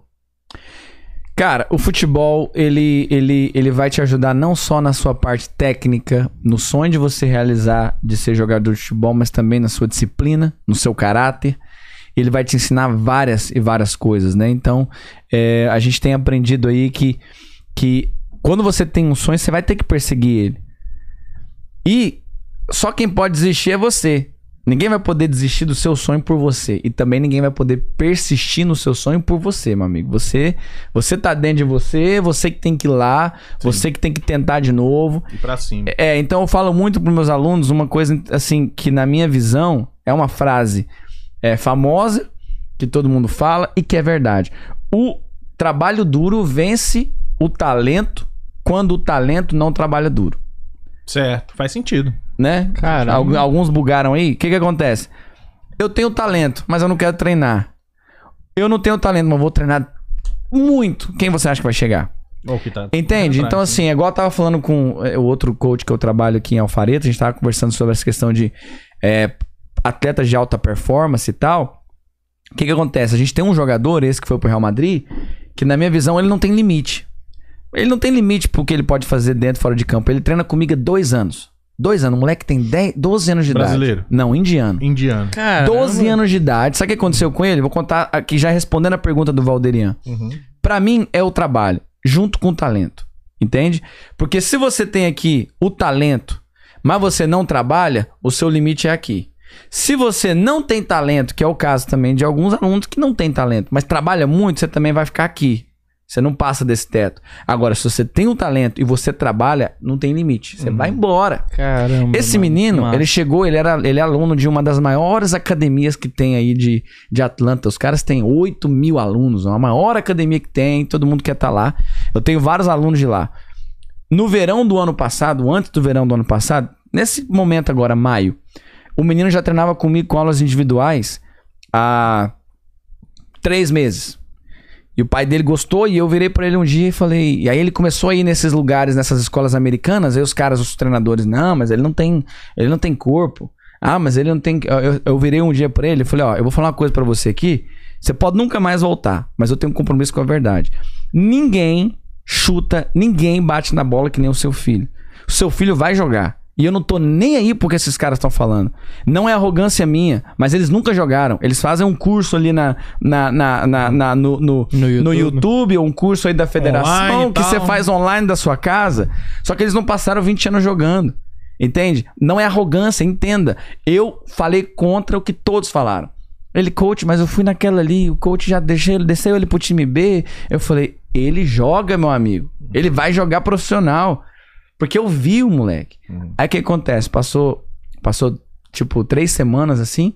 Ele chegou pra mim. E ele é indiano, né? E ele chegou pra mim e falou assim: Coach, eu vou fazer um negócio então. Ele tinha 11 anos, o menino. Ele falou assim: Vamos fazer o seguinte. Eu vou comprar um pacote lá. É caro, hein? Alfareta, lá, o negócio lá, uma hora de treino é bem caro. Uhum. Ele falou: Eu vou fazer o seguinte. Ele vai treinar com você de segunda a sábado, todos os dias, só você e ele durante dois meses. Olha. Tá, fé. Aí eu olhei- Desafio mesmo, hein? Aí eu falei assim: Aí eu vou ver se ele vai ou se ele racha, né? O desafio foi brabo. E aí eu olhei pra cara dele e falei, você tá falando sério? Ele falou, tá aqui, eu acabei de pagar aí, ó. Se eu te falar o valor, você cai pra trás. Uhum.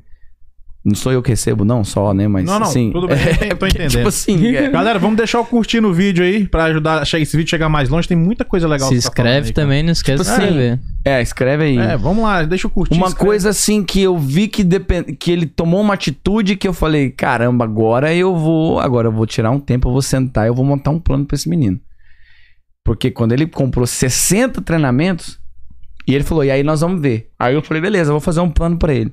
Cheguei, cara, fiz um plano. Falei, Ego, segunda-feira vai ser uma hora de domínio. Mas eu botava, moleque de 11 anos, eu botava ele assim na, num, num quadradinho que eu tinha lá pintado no chão, eu soltava uma pancada nele assim, ó. Eu levantava a bola e bum, domina a bola. Tá e ele, ai, mas tá- ferro. domina a bola. Daqui a Segura. pouco o moleque começou a dominar a bola, a bola subia. Eu falei, tá subindo muito ainda. Aí chutava sem bola no peito dele. Daqui a pouco ele tava Hum, pondo a bola pra morrer. Aí eu falei, agora, terça-feira é só finalização de primeira. hum. Rolava pra ele, ele chutava tipo 180 bolas num dia. Ia embora pra Caramba, casa, velho. dormia. E aí voltava agora uma hora só a perna esquerda. Se você encostar a sua perna direita no treino hoje, você vai, pode ir embora. Você vai pagar aí 200 setups abdominais e vai embora. E era só perna esquerda, papapá. Fiz isso durante dois meses. Aí eu vou resumir a história. Chegou logo em seguida, tipo assim, depois de um mês que a gente tava fazendo isso, vieram os camps. Uhum. Inclusive vão ter alguns aí agora. Tem, é, que é a gente isso, tem. Camp é quando vem um time de fora, tipo Real Madrid. Sim. Ele Ah, vem, tá. faz um camp, uma semana de treinamento, de 9 da manhã até as 3 da tarde. Você vai ali, você vai usufruir de um treinamento de alto nível, dos maiores times do mundo, é, que tá vindo aí treinadores de fora Uhum. Desculpa, para poder ministrar o treinamento, você vai treinar e o time de lá, ele dá uma porcentagem. Ele fala assim, ó, você vai fazer um, vários campos nos Estados Unidos, 5, 6 cidades, 5 mil alunos, você pode trazer 20 para cá. Uhum. Os 20 melhores aí que Sim. você achar nos Estados Unidos, você traz para Eles vão poder vir aqui e treinar com a gente em Madrid. Caraca, mano. De 5 mil é uma porcentagem tipo isso aí, é 20, 30, 40. Que massa, mano. Aí, o que, que acontece? hein? Deu que o camp que ele fez, ele fez o camp do Barcelona Uhum. e fez o camp do Real Madrid. Sim. O que acontece? O primeiro campo foi do Barcelona. E aí ele tava nervoso, ele tava, cara, o que eu vou fazer? Aí o Barcelona mandou o schedule do treinamento. Ele falou: ó, segunda-feira a gente vai ver a pontuação de chute. Então você chuta você e não sei quantos meninos, vê quem faz mais ponto, né? E aí eles vão te colocando no topo ali dos, dos melhores 20 até você chegar no final, ver se você foi selecionado. Primeiro, segundo dia de treino no Barcelona, ele chegou pra treinar comigo. Aí o que que acontece? O Barcelona falava, vai ser chute. Eu falava, então senta aqui, nós vamos chutar 200 bolas hoje. Aí você vai lá. Amanhã o treino é drible, skills. Eu falei, então vem cá, você vai driblar esses cones aqui em 35 segundos. Tá ruim, 34 segundos. Pum, pum, pum. Resumindo, no segundo dia o cara do Barcelona falou pra ele assim, falou, você não pode mais fazer gol. Se você chegar na cara do gol, você tem que tocar. Aí ele veio e falou isso pra mim. O pai dele falou isso pra mim numa terça-feira. Eu fiquei estressado. Eu falei, pô, o cara, a melhor coisa que ele faz é bater na bola, não pode fazer gol. Aí ainda fiquei pensando, será que é a escola do tic-tac, né? Do Barcelona, de passar a bola? Eu falei, mas não pode. Fiquei indignado. Mas falei, coisa estranha. mas falei, faz o que o cara tá falando. Chegou na sexta-feira, aí eles reuniram os dois diretores do Barcelona, mais os dois treinadores, os pais e ele. Isso ele me contou, o menino. Que aí os caras falaram assim: primeira coisa, você lembra naquele segundo dia que a gente falou que você não podia fazer gol mais? Aí falou: sim, lembro, coach. O que, que foi? É porque se você fizesse gol, ia ficar desequilibrado. Você ia fazer 18 por jogo. Cara, Caramba! Aí eu virou falei, monstro, eu falei, uai, mas parece que esse negócio tá ficando bom. que eu já achei que eu tá. O cara do Não, Barcelona. você deve ter sentido O cara o Superman, né? proibiu, o cara, o cara proibiu ele de fazer gol. Caraca. Ele tinha que chegar na cara do gol e tocar pro lado. Aí sim. Aí o cara falou, porque senão ia ficar desequilibrado. E o cara não falou isso pra fazer graça, não. O cara falou, ó, a gente tem que manter o equilíbrio aqui, papapá, mas você é um dos melhores e tal. Aí, ele, aí, cara, ele tava fazendo bicicleta, aquecendo pra treinar comigo. Isso no sábado já. Ele treinou de segunda a sexta no Barcelona e sábado veio treinar comigo de manhã, né? E aí ele virou pra mim, e ele na bicicletinha lá, um moleque de 11 anos, até eu já tava arrepiado, né? Já tava com Aí eu medo. lembrei da decisão que eu tomei lá atrás, Sim. entre jogar e entre ensinar. E aí ele virou pra mim e falou assim: "Foi coach, sabe de uma coisa?" Aí eu falei: "O quê?" Eu fiz uma pergunta pros coaches e pros diretores. Aí eu falei: "Que pergunta?" Ele falou assim: "Eu perguntei: "O que, que eu preciso fazer pra jogar profissional quando eu ficar mais quando eu ficar adulto, que eu tenho um sonho de jogar na Europa?" Aí ele virou pra mim assim, ele falou assim, e sabe o que, que ele me respondeu, coach? Eu falei, o quê? Ele falou assim, fala pro seu coach continuar fazendo exatamente o que ele tá fazendo. Cara, Que daqui 10 anos você Caramba, joga em qualquer time que você quiser. Aí ele estendeu a mão pra mim e falou: Obrigado, coach. Cara, eu fui pro banheiro, Ah, mas eu chorei. Eu chorei, tipo assim, acho que uns 10 minutos. Liguei pro meu pai. Satisfação, né? Falei, cara, tipo assim. Orgulho, mano. Aí beleza, aí passou, ele fez o do Real Madrid, destruiu do Real Madrid. Só que os caras não falaram nada pra ele. Isso já na duas semanas depois. A mesma história. Segunda a sexta ele treinou, sábado ele treinando comigo. E ele não sabia de nada. Eu falei, e aí, como é que foi? Ele falou, coach, treinei bem, fiz gol, fui assim, eu vi que fui diferenciado. E o pai tava nervoso, a mãe, porque não recebeu nada, né? No meio do treinamento, cara, eu tô lá, que sim alfareta, né? Eu tô lá e aí o pai dele, um indiano, de uns 60 anos de idade, veio chorando pra mim. Tremendo assim, ó. Eu lembro da cena. Eu sentado num banquinho fazendo meu schedule. Tá. Ele chorando. Eu falei, o que, que foi? Na hora que eu olhei o e-mail do Real Madrid, seu filho foi Nossa, selecionado pra estar arrepiei, treinando Caralho, com a eu- eu gente. arrepiei desde o começo no- da história. Na Europa. no- aí a mãe dele, uma indiana, que eu só chegava nem perto, ela me abraçou. Eu falei, meu Deus do céu. E eles tudo chorando, a família chorando. E ele chorando e tal. Falei, caramba, olha que coisa. Tem até também a foto no, no nosso Instagram. E hoje ele joga com a gente. Ele treina com a escola dele, mas ele não abre mão. Ele roda 50 minutos pra ir treinar com a gente lá em Marieta, Esmirna. P- Pera aí, ele tá treinando na escolinha do Real Madrid aqui. Não, não, não. Não. Aí o que acontece? Aí, nesses casos, ele foi pro Real Madrid, Foi treinou Espanha. na Espanha 10 dias, Certo. arrebentou. Só que como ele é muito novo, o que, que eles falaram? Olha, a gente tá com os olhos em você, Uhum. volta pro seu país, continua trabalhando, E volta com a três, idade. dois, três anos a gente conversa. Só que assim, a experiência por si só, meu amigo, do cara. Ele treinou, ele foi no Santiago Bernabéu, ele treinou no centro de treinamento do Real Madrid, ele treinou no centro de treinamento da seleção da Espanha. Cara, Moleque de 11 anos de idade. Vai ficar na história pra sempre. Rapaz, E- e- Entende? Teve um outro também que foi agora, que eu nem postei ainda, que eu não tive tempo, que foi a mesma situação. Então, assim. Mas aí eu te pergunto: tem talento? Demais. Mas o moleque, sabe o que ele faz agora? Rala, né? Não, sabe o que ele faz agora? Hum. Eu contei pros meus meninos lá e as- os pais ficam me olhando assim. Eu falei, é o preço. Sabe o que ele faz? Como ele tem escola, e aí ele tem treino no time à noite, e às vezes ele treina com a gente aqui nos outros dias à noite. Sabe que hora que ele treina comigo e às vezes com outro coach que a gente tem a parceria de pra ficar forte e tal? 6h45 da manhã. Olha aí. caramba, Antes de ir tá louco. pra escola. Caraca. Então, sabe o que acontece? Aí nós fomos pra esse torneio aqui, ó, da, da Georgia Fa- Soccer. Fala um pouco pra gente do, do que, É, que vou- se trata, pra gente poder vou falar. Então, aí a gente jogou pela primeira vez o torneio da Georgia Soccer é, na categoria sub-12, sub-16. Uhum. E ganhamos as duas, né? Ganha- jogamos oito jogos, quatro em cada. E fomos campeões invictos, ganhamos oito jogos. Uhum. E ele foi um dos mais importantes. E aí os pais viram ele e falaram, mas, como é que pode esse menino? Eu falei, é, você acha que é de graça? Seis e meia da manhã, um moleque de 12 anos tá treinando. Ele treina, sai correndo, toma um banho, troca de roupa lá e vai pra escola, meu amigo. E não é treininho, não. É treino, Treino que... Pesado. Nossa, com 11 anos, né, cara? Já tem 11, essa olha, então assim, olha o foco. Aí chegou nesse torneio, Arrebentou. é gol olímpico, é gol do meio da rua, é gol de vôlei, gol de esquerda. Mas por quê? Dois anos que ele treina comigo. Não tô dizendo que sou eu. Porque também não adianta, porque eu ministro o mesmo treinamento pra alguns atletas que não querem, eles não vão ver resultado. Ele vai lá só pra brincar. Então, respondendo a pergunta do Valderian, depende do foco de cada um. Eu acho que é uma junção de coisas. Uhum. Porque também tem atletas americanos que têm talento, mas às vezes não vai ter um orientador. Também tem coach muito bom que não vai ter o talento, ele também não vai fazer milagre. Mas quando você tem alguém que consegue te mostrar um caminho e você tem o talento e você quer, aí, cara, só se não for o plano de Deus pra sua vida. Vol- Fácil não é, Não, mas tá. você vai ter que Mas voltando ter pra ter o talento, tem que ter primeiro a sua história, né? E agora a gente queria dar um passo atrás na sua história pra gente entender como que você. Primeiro, deixa eu só entregar pra vocês. Então, isso aqui, ó. Hum. É, quando, e o Ronaldinho, ele veio Ah, aqui tá es- tá depois. esquecendo do O. Ronald, é, o. Ronaldinho, ele veio aqui no ano passado e eu pude jogar junto com ele de novo. A gente fez ali lá no Silverbacks ele fez aquele jogo e continua craque igual.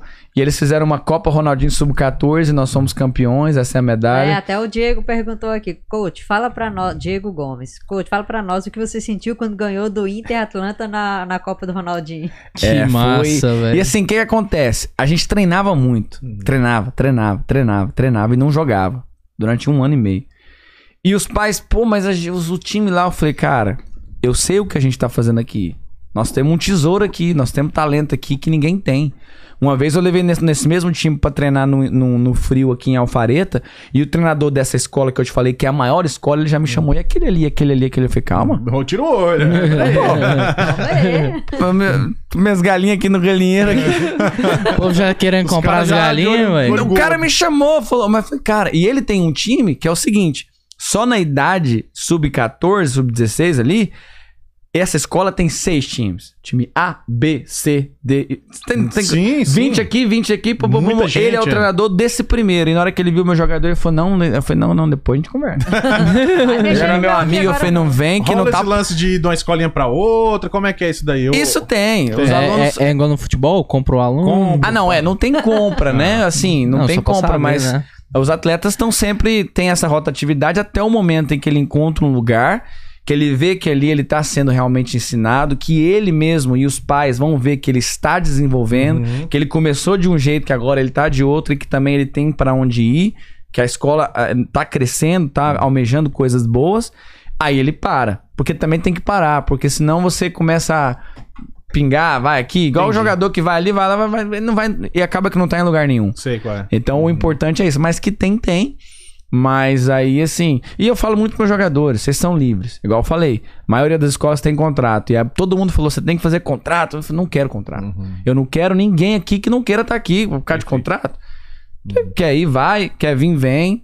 Tá aqui, tem que estar feliz e tem que estar vendo que está evoluindo. Mas que tem, tem. Aí esse cara aí já ficou de olho já. Eu não vou falar quem que é, não, que Não. vão achar, os jogadores vão achar que eles são bons demais também, que são Messi. Não, nós estamos- É, já estão achando que são Messi, não é assim. os ovos de ouro. Então, assim, mas aí, aí, aí que acontece? A gente só treinava, treinava, treinava. Aí eu vou contar essa, né? Aí a gente chegou pra jogar esse torneio do Ronaldinho. Sim. E aí era contra um time que. Por que, que é torneio do Ronaldinho? Ele, ele que. Ele que É, foi uma Copa que todos os times jogavam com o uniforme de algum dos times que ele participou. Ah, Tinha time entendi. jogando com a escola do Bar... é, uniforme do Barcelona, outros com o do Grêmio, nós jogamos Sim. com o do Grêmio, Ah, outros tá, do... entendi. E assim foi. E aí um dos times que jogou Tu lá. já jogou com ele já? Com o Ronaldinho? Chegou... Eu treinava todos os dias com ele. Nossa. Sete meses diariamente. Aí onde é que eu vou contar as histórias? Beleza, beleza. Tá. E aí, só que resumindo, aí foi engraçado, cara, que a gente chegou nesse torneio aí o, o coach dessa.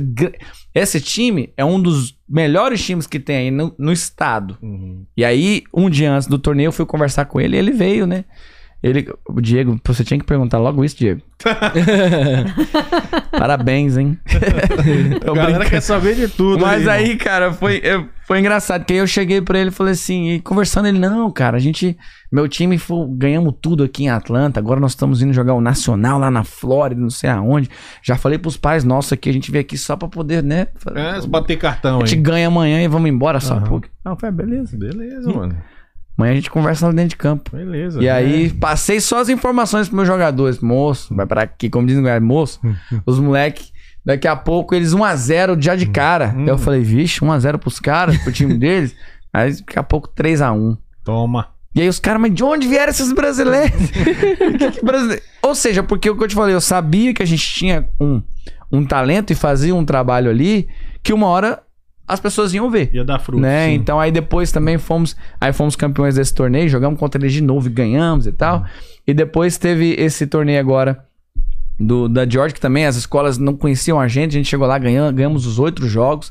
E é engraçado, cara, sabe o que que tá acontecendo? Que tem é, a gente começa a ver umas rivalidades, por exemplo, tem um time aí é, é, venezuelano Uhum. que a gente joga, uma escola maravilhosa, muito boa. Eles ganhavam tudo aí sempre. E eles são coach venezuelano, tudo venezuelano. E a gente jogando contra nas duas categorias e o pau quebrando, cara. Os meninos tava saindo fumaça lá dentro. e o coach de fora nervoso, e eu nervoso também. E ele falando comigo, eu falava com ele.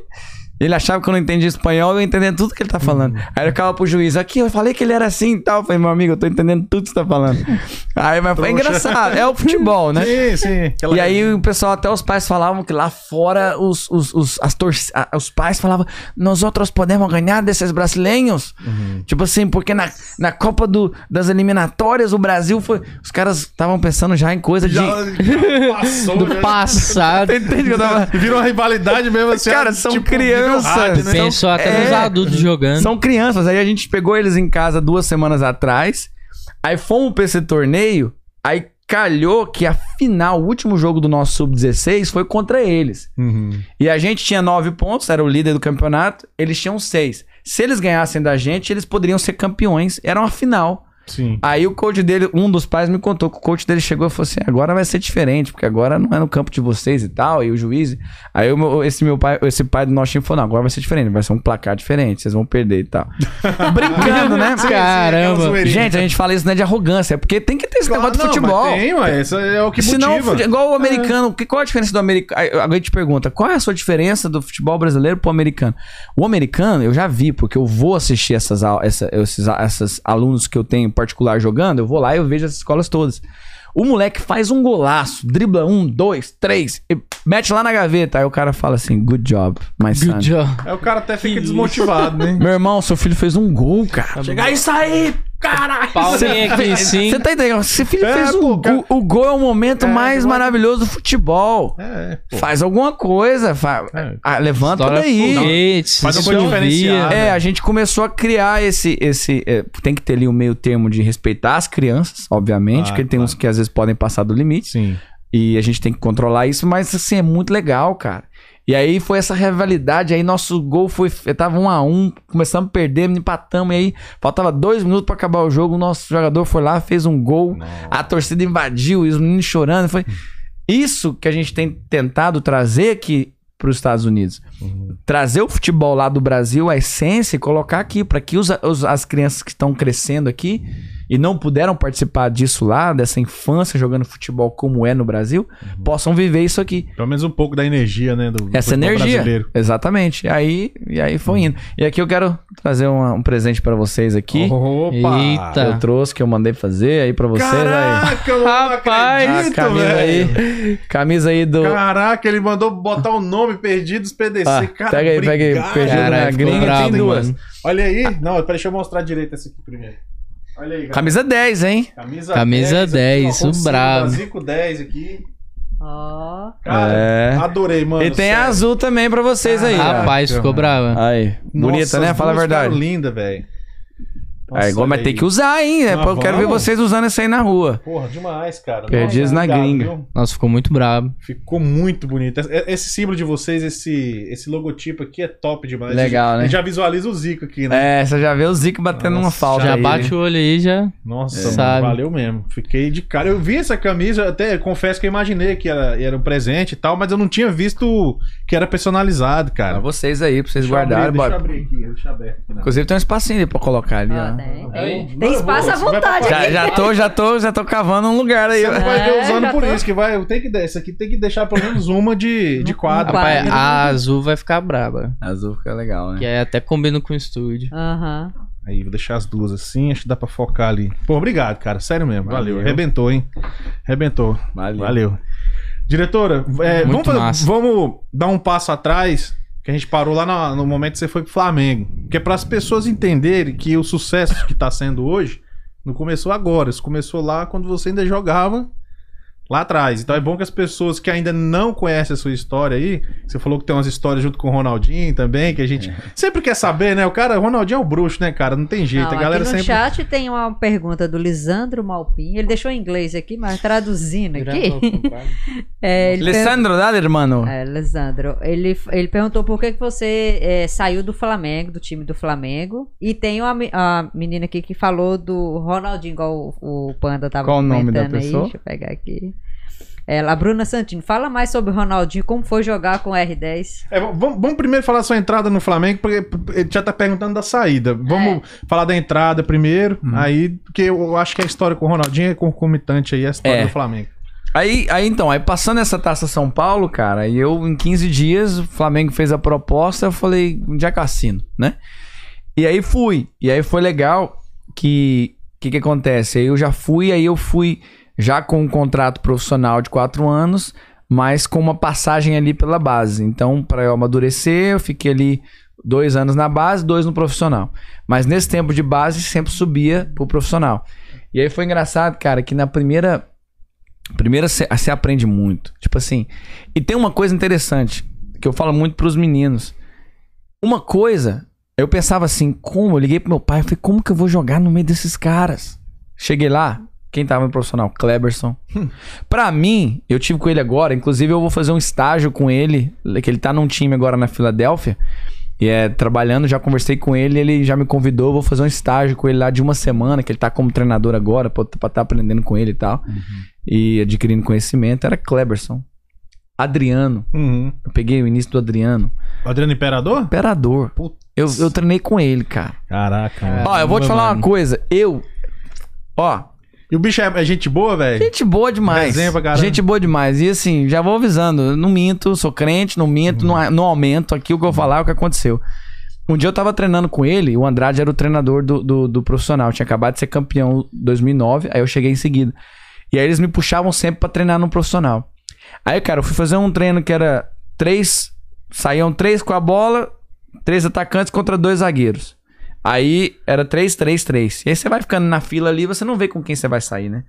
Daqui a pouco, quando eu vi quem era meu trio, era o, era o Wagner Love e o Adriano. Putz, dois monstros, velho. não, não, perdão. Wagner Love não. Era o Adriano e um outro bruto também. E eu pela esquerda, assim, eu falei que não toca a bola pra mim, não. Eu não quero a bola. não toca aqui, não. Não toca pra mim. Tô de boa. Tá louco? Cara, o Adriano, ele parou a bola assim, eu vi. Veio um zagueiro chamado Fabrício, o cara era muito alto, muito forte, muito forte. Ele pegou assim com o braço assim, fez assim no cara. Parece que tava batendo um boneco. Ele fez assim no Eu tava aqui esperando a bola, ele fez assim, o cara caiu para trás, virou uma cambalhota, porque acho que o cara ficou, eu vou virar uma cambalhota. Caramba, E o Bruno tava no gol. Eu peguei o Bruno lá, né? Sim, Inclusive, sim. isso aí atrapalhou até um pouco ali no meu início do meu relacionamento com a minha esposa. Porque a minha Sério? sogra falava que eu era amigo do Bruno. Eu falei, não sou amigo do Bruno. Caraca. Mas enfim. Mas ele jogava muito, né? Cara, não, mano. ele era muito vou, bom. Vou né? te falar depois hum. também uma dele. Cara, ele e o Adriano afundou ele no gol. O Bruno fez assim, ó. Eu vi, eu tinha acabado de chegar. Eu tinha uma semana de treinamento. Eu liguei pro meu pai de casa. Eu falei, pai, socorro. O bicho é um monstro. O Bruno fez assim. Eu falei, não, não, para, para. O bicho era assim. E aí o que acontece? Eles subiam para treinar. E teve uma que foi muito engraçada, que eu tomei uma. Lá na Gávea. No Ninho, já era no, no, Eu treinava nos dois, no Ninho e na Gávea, né? Mas era mais no Ninho. Uhum. E aí um dia no Ninho eu tava treinando nos juniores do lado e o campo de cima do profissional. E como eu tinha acabado de chegar com muita moral, porque eu tinha tirado. Aí, cara, eu aquecendo. Eu nunca mais esqueci esse dia. Esse dia eu chorei que nem criança. Porque eu aquecendo. Aí o treinador falou assim: dois a dois aí pra alongar. Um segura a perna do outro assim, estica a perna, o outro segura. Quando eu olhei pro lado do Cleberson, vem cá, Carla. O Cleberson, velho. o Cleberson deu o passe. O, o Rivaldo abriu a perna e o Ronaldo fez o, uhum. o gol. Cleberson. Uhum, e o cara falando véio. de mim, foi, agora você fez dois contra a gente, tem que fazer daqui e tal. Eu falei, o Cleberson, velho. Cheguei em casa, fui lá. Final da Copa do Mundo, ele chutou uma bola na travessão. Eu falei, cara, eu tava alongando com esse cara. Assim, as minhas duas, três primeiras semanas, não tenho vergonha de falar. Eu passava mal. Tava como fanboy mesmo. Tipo assim, o que, que eu tô fazendo aqui? Só que aí o que, que acontece? Quando você é que nem uma multidão. Tem muita gente querendo entrar no metrô. Uhum. Se tiver muita gente, vocês vão te levantar. Mas quando você toca, você não recebe de volta. Quando você toca, o cara vai devolver para você na sua perna ruim. Ele não hum, entende que você tem que estar tá na direita, na esquerda. Ali. Ou seja, como você tá jogando com nível baixo, você vai ficar baixo.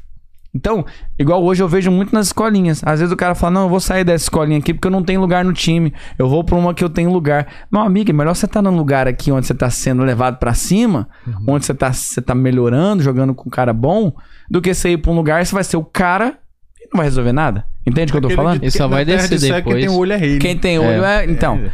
E aí eu comecei a ver que eu tava jogando com os caras, né? Mas aí teve um dia. Eu tava treinando lá embaixo e o Andrade mandou me chamar, né? Porque faltou um atacante. Só que eu nunca tive é, cacuete de atacante. Eu sempre fui meia. E aí eu entrei logo de cara no time reserva. E quem era o time reserva? Petkovic no meio. e aí eu entrei de atacante. O Bruno era o goleiro titular do outro lado, né? Eu entrei aqui de atacante e tal. E aí ele pegou uma bola lá do meio, cortou pra dentro. E eu vi que ele ia enfiar a bola pra mim. O que, que eu fiz? Eu corri pra frente. Mas quando você corre pra frente, o que acontece? Você fica impedido. Sim, se passar demais lá. Passa demais. Aí ele fez que ia dar, não deu. Tocou pro lado e me olhou. E com o olho, cara, graças a Deus eu entendi. Graças a Deus não, né? Porque eu vou contar o que eu fiz de besteira. Mas aí ele olhou assim, tipo assim, ao invés. Aí eu lembrei do tal do facão, que é o quê? A linha dos quatro estão aqui, os dois zagueiros. Ao invés de você correr lá, você, quando o cara tem a bola, você vê que ele vai te dar. Você corre aqui, dois, três passos. Quando ele põe a bola, você entra. Então você não tá impedido e você sai cara a cara com o goleiro. Uhum. A segunda bola que ele pegou, eu fiz isso e ele me botou na cara do gol. E o inteligente aqui, abençoado, eu sempre gostei muito de dar cavadinha. Chegar na frente do goleiro e dar uma cavadinha por cima, porque o goleiro vai cair, né? Só que eu não raciocinei que era o Bruno. Aí eu saí cara a cara com o goleiro, Só os caras, faz, faz. Kleberson tava no time, Kleberson e Petkovic no meio. Kleberson e Petkovic no meio e eu de atacante. Fazendo o que ali? Eu não sei. O que, que eu tô fazendo ali? Aí eu fui sair cara a cara com o goleiro, fui cavar. Olha, por Deus. Quando eu cavei, o Bruno fez assim com uma mão e segurou a bola com uma mão. Ele segurou a bola com uma mão, Só pegou. que com a bola e quebrou. Os caras queriam me matar. Como é que você erra esse gol? Vai dar cavadinha não sei aonde, pra não falar o que, eles falaram. Vai dar cavadinha na sua casa. E Hoje eu brinco com os meus meninos, falo, você quer andar? Vai andar na sua casa, por causa desse dia. Certo. Vai dar na sua casa. Você Tá achando que ia dar cavadinha no Bruno. No Bruno, ele fez assim, quebrou. O cara tem 3 metros de altura. Mas enfim, e aí foi assim. Aí eu fui ali, né? Fiquei bastante tempo como camisa 10 dos juniores, fazendo gol, E o Bruno, como profissional, era de boa? Um cara De boa, de boa. Ninguém imaginava que fosse acontecer De boa, um ninguém. daquele. E cara, eu estava lá exatamente na semana que aconteceu. Nossa, que coisa. Aí, que que- e eu estava queixo, né? nos juniores, aí os caras afastaram ele do profissional, colocaram pra treinar com a gente. Então eu chegava ali, eu treinava com ele, eu via. Um dia eu tava treinando com ele no coletivo dos juniores do helicóptero da Record em cima. Tup, tup, tup, tup, tup. Caraca. Aí o helicóptero da Record saía, vinha o da Globo. Tup, tup, tup, tup, tup, tup. Pra pegar as imagens dele treinando. Porque ele ficou um tempo ainda treinando, né? Sim, Na- até apurar direitinho. Aí eu chegava em casa, ligava o jornal e Bruno, Bruno, eu falei, meu Deus do Nossa. céu. Nossa, mano. Aí foi engraçado que eu tenho uma história da minha sogra, não sei se eu posso contar não. Pode, cara. Pode contar? Parece que a galera falou que Minha deu uma esposa- bugadazinha no YouTube, mas voltou, né, diretora? Foi tão rápido que nem eu percebi aqui. Tá, não, tão perfeito. Então, Então falou acontece. que eu tô olhando É, pra tela ao aqui. vivo é assim. É que é, que é ô louco, bicho. Ô, né? louco, Ao vivo. E eu vou, vou contar da minha sogra, minha esposa não mandou aqui dizendo que eu não posso contar, então eu vou contar. Aí, Tá vendo, né? logo nessa época, Nossa, eu tava ainda... tarde já era, moço. Eu tava ainda relacionando com a minha esposa, né, ali naquele negócio pra poder namorar e tal. E aí eu fui do Rio de Janeiro pra Goiânia. Minha esposa de Sua esposa de lá, Goiânia. como é o nome é, dela? Bruna. Bruno, um abraço. É, e Abraço. aí a gente tava ali e tal, e na- nessa. No Natal, cara. No Natal, e eu ali todo humilde, né? E tal, e querendo conquistar ali a sogra, o sogro. Hum. E aí, no meio da conversa, no meio da ceia de Natal, eu achando que eu tava bem, a minha sogra solta. Só vou falar uma coisa, tá? Você quer namorar com ele? Ele é amigo do Bruno. Eu tô- E aí? Como é que eu eu vou falar o quê? Como é que a sua cara foi por baixo da mesa? Já era. Falei, é, perdi minha viagem lá do Rio de Janeiro pra cá, vim aqui à toa. Pensei comigo, mas depois ela foi me conhecer, É. Não, claro, nada claro, a ver. Era colega de trabalho e tal. Posso fazer nada. Eu não sei, o Elias tá aqui comigo. É sabe lá o que ele fez antes de vir pra cá. Mas É, umas tamo de pessoas- olho. Ainda sou descendente de libanês, né? Vixe, não, mas não pode ser racismo, não tem nada a ver, não. É, Pode falar isso não. é, e aí, cara, o que que acontece?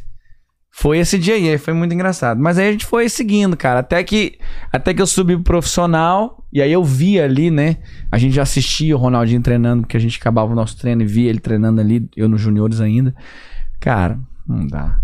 Quando eu vi, eu falei, que, que esse cara. Eu tô no mesmo metro quadrado que esse cara. Eu pensava assim comigo.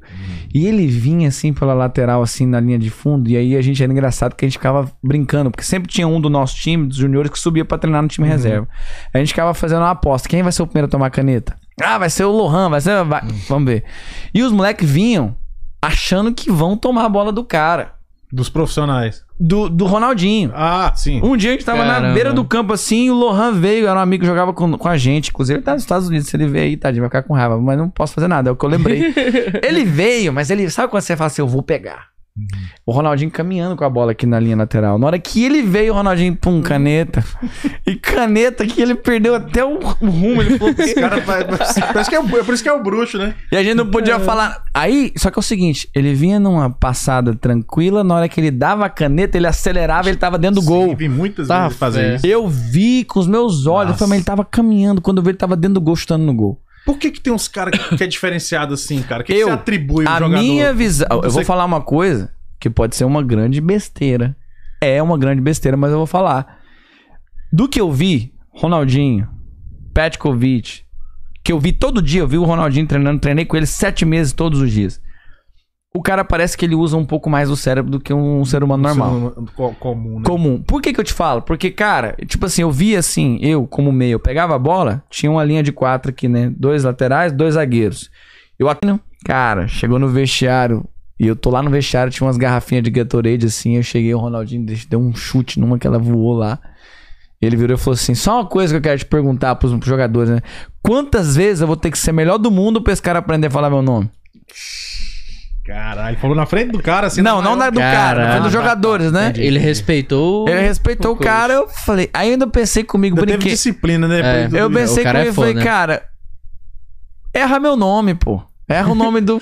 Não vai errar o nome do Ronaldinho Gaúcho. mas Entende o que eu tô falando? Não. erra o nome do Ronaldinho. É, melhor do mundo. O cara ralou, mano. O cara Muito. ralou. E enfim, cara, vem a pergunta que. É, É, e- então, aí, cara, eu machuquei. Machucou, ah, é, ah. machuquei o joelho, aí tive que fazer cirurgia. Aí foi quando eu fui pro Brasiliense, saí do Flamengo, fui pro Brasiliense. E aí passei um tempo aí, fiz duas cirurgias no joelho. E aí tive que depois mover, mover pra Goiânia pra fazer recuperação e tudo mais. Aí depois fui pro Gama, joguei no Gama. Uhum. Aí depois fiz essa, essa viagem pra China até que eu vim para os Estados Unidos. E aí, como eu te falei, é, tô- fiz 30 agora, né? Uhum. Então eu realmente resolvi agora pausar a carreira, Uhum. focar na escola e quem sabe, quando as coisas já estiverem assim bem encaminhadas, poder voltar a jogar. E o joelho já tá 100%? Agora tá 100%. Só legal. É.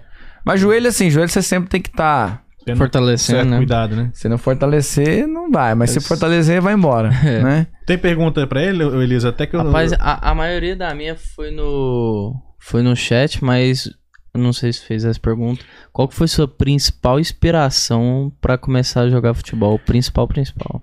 Pra mim foi o Kaká. Foi o Kaká. É. Pra mim, minha maior inspiração foi o Kaká.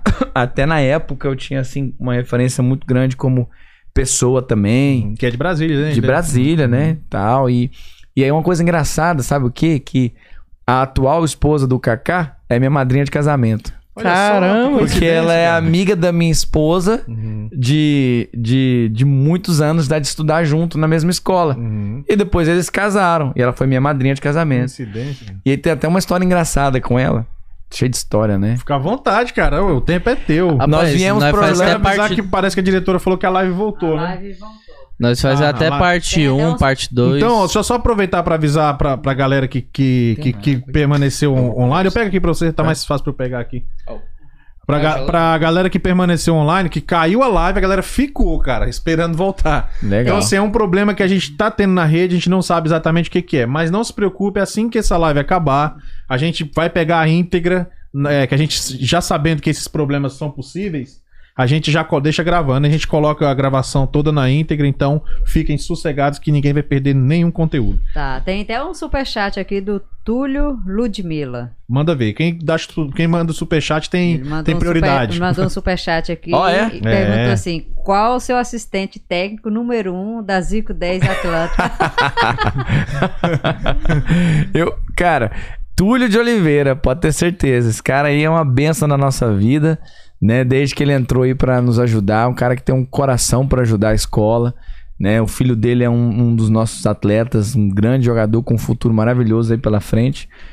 E aí, desde que ele entrou aí, cara, ajudou demais, né? Dentro de campo. Uhum. E fora de campo a gente brinca que a gente só fala que ele é o Marcos Braz, né? Marcos Braz é o.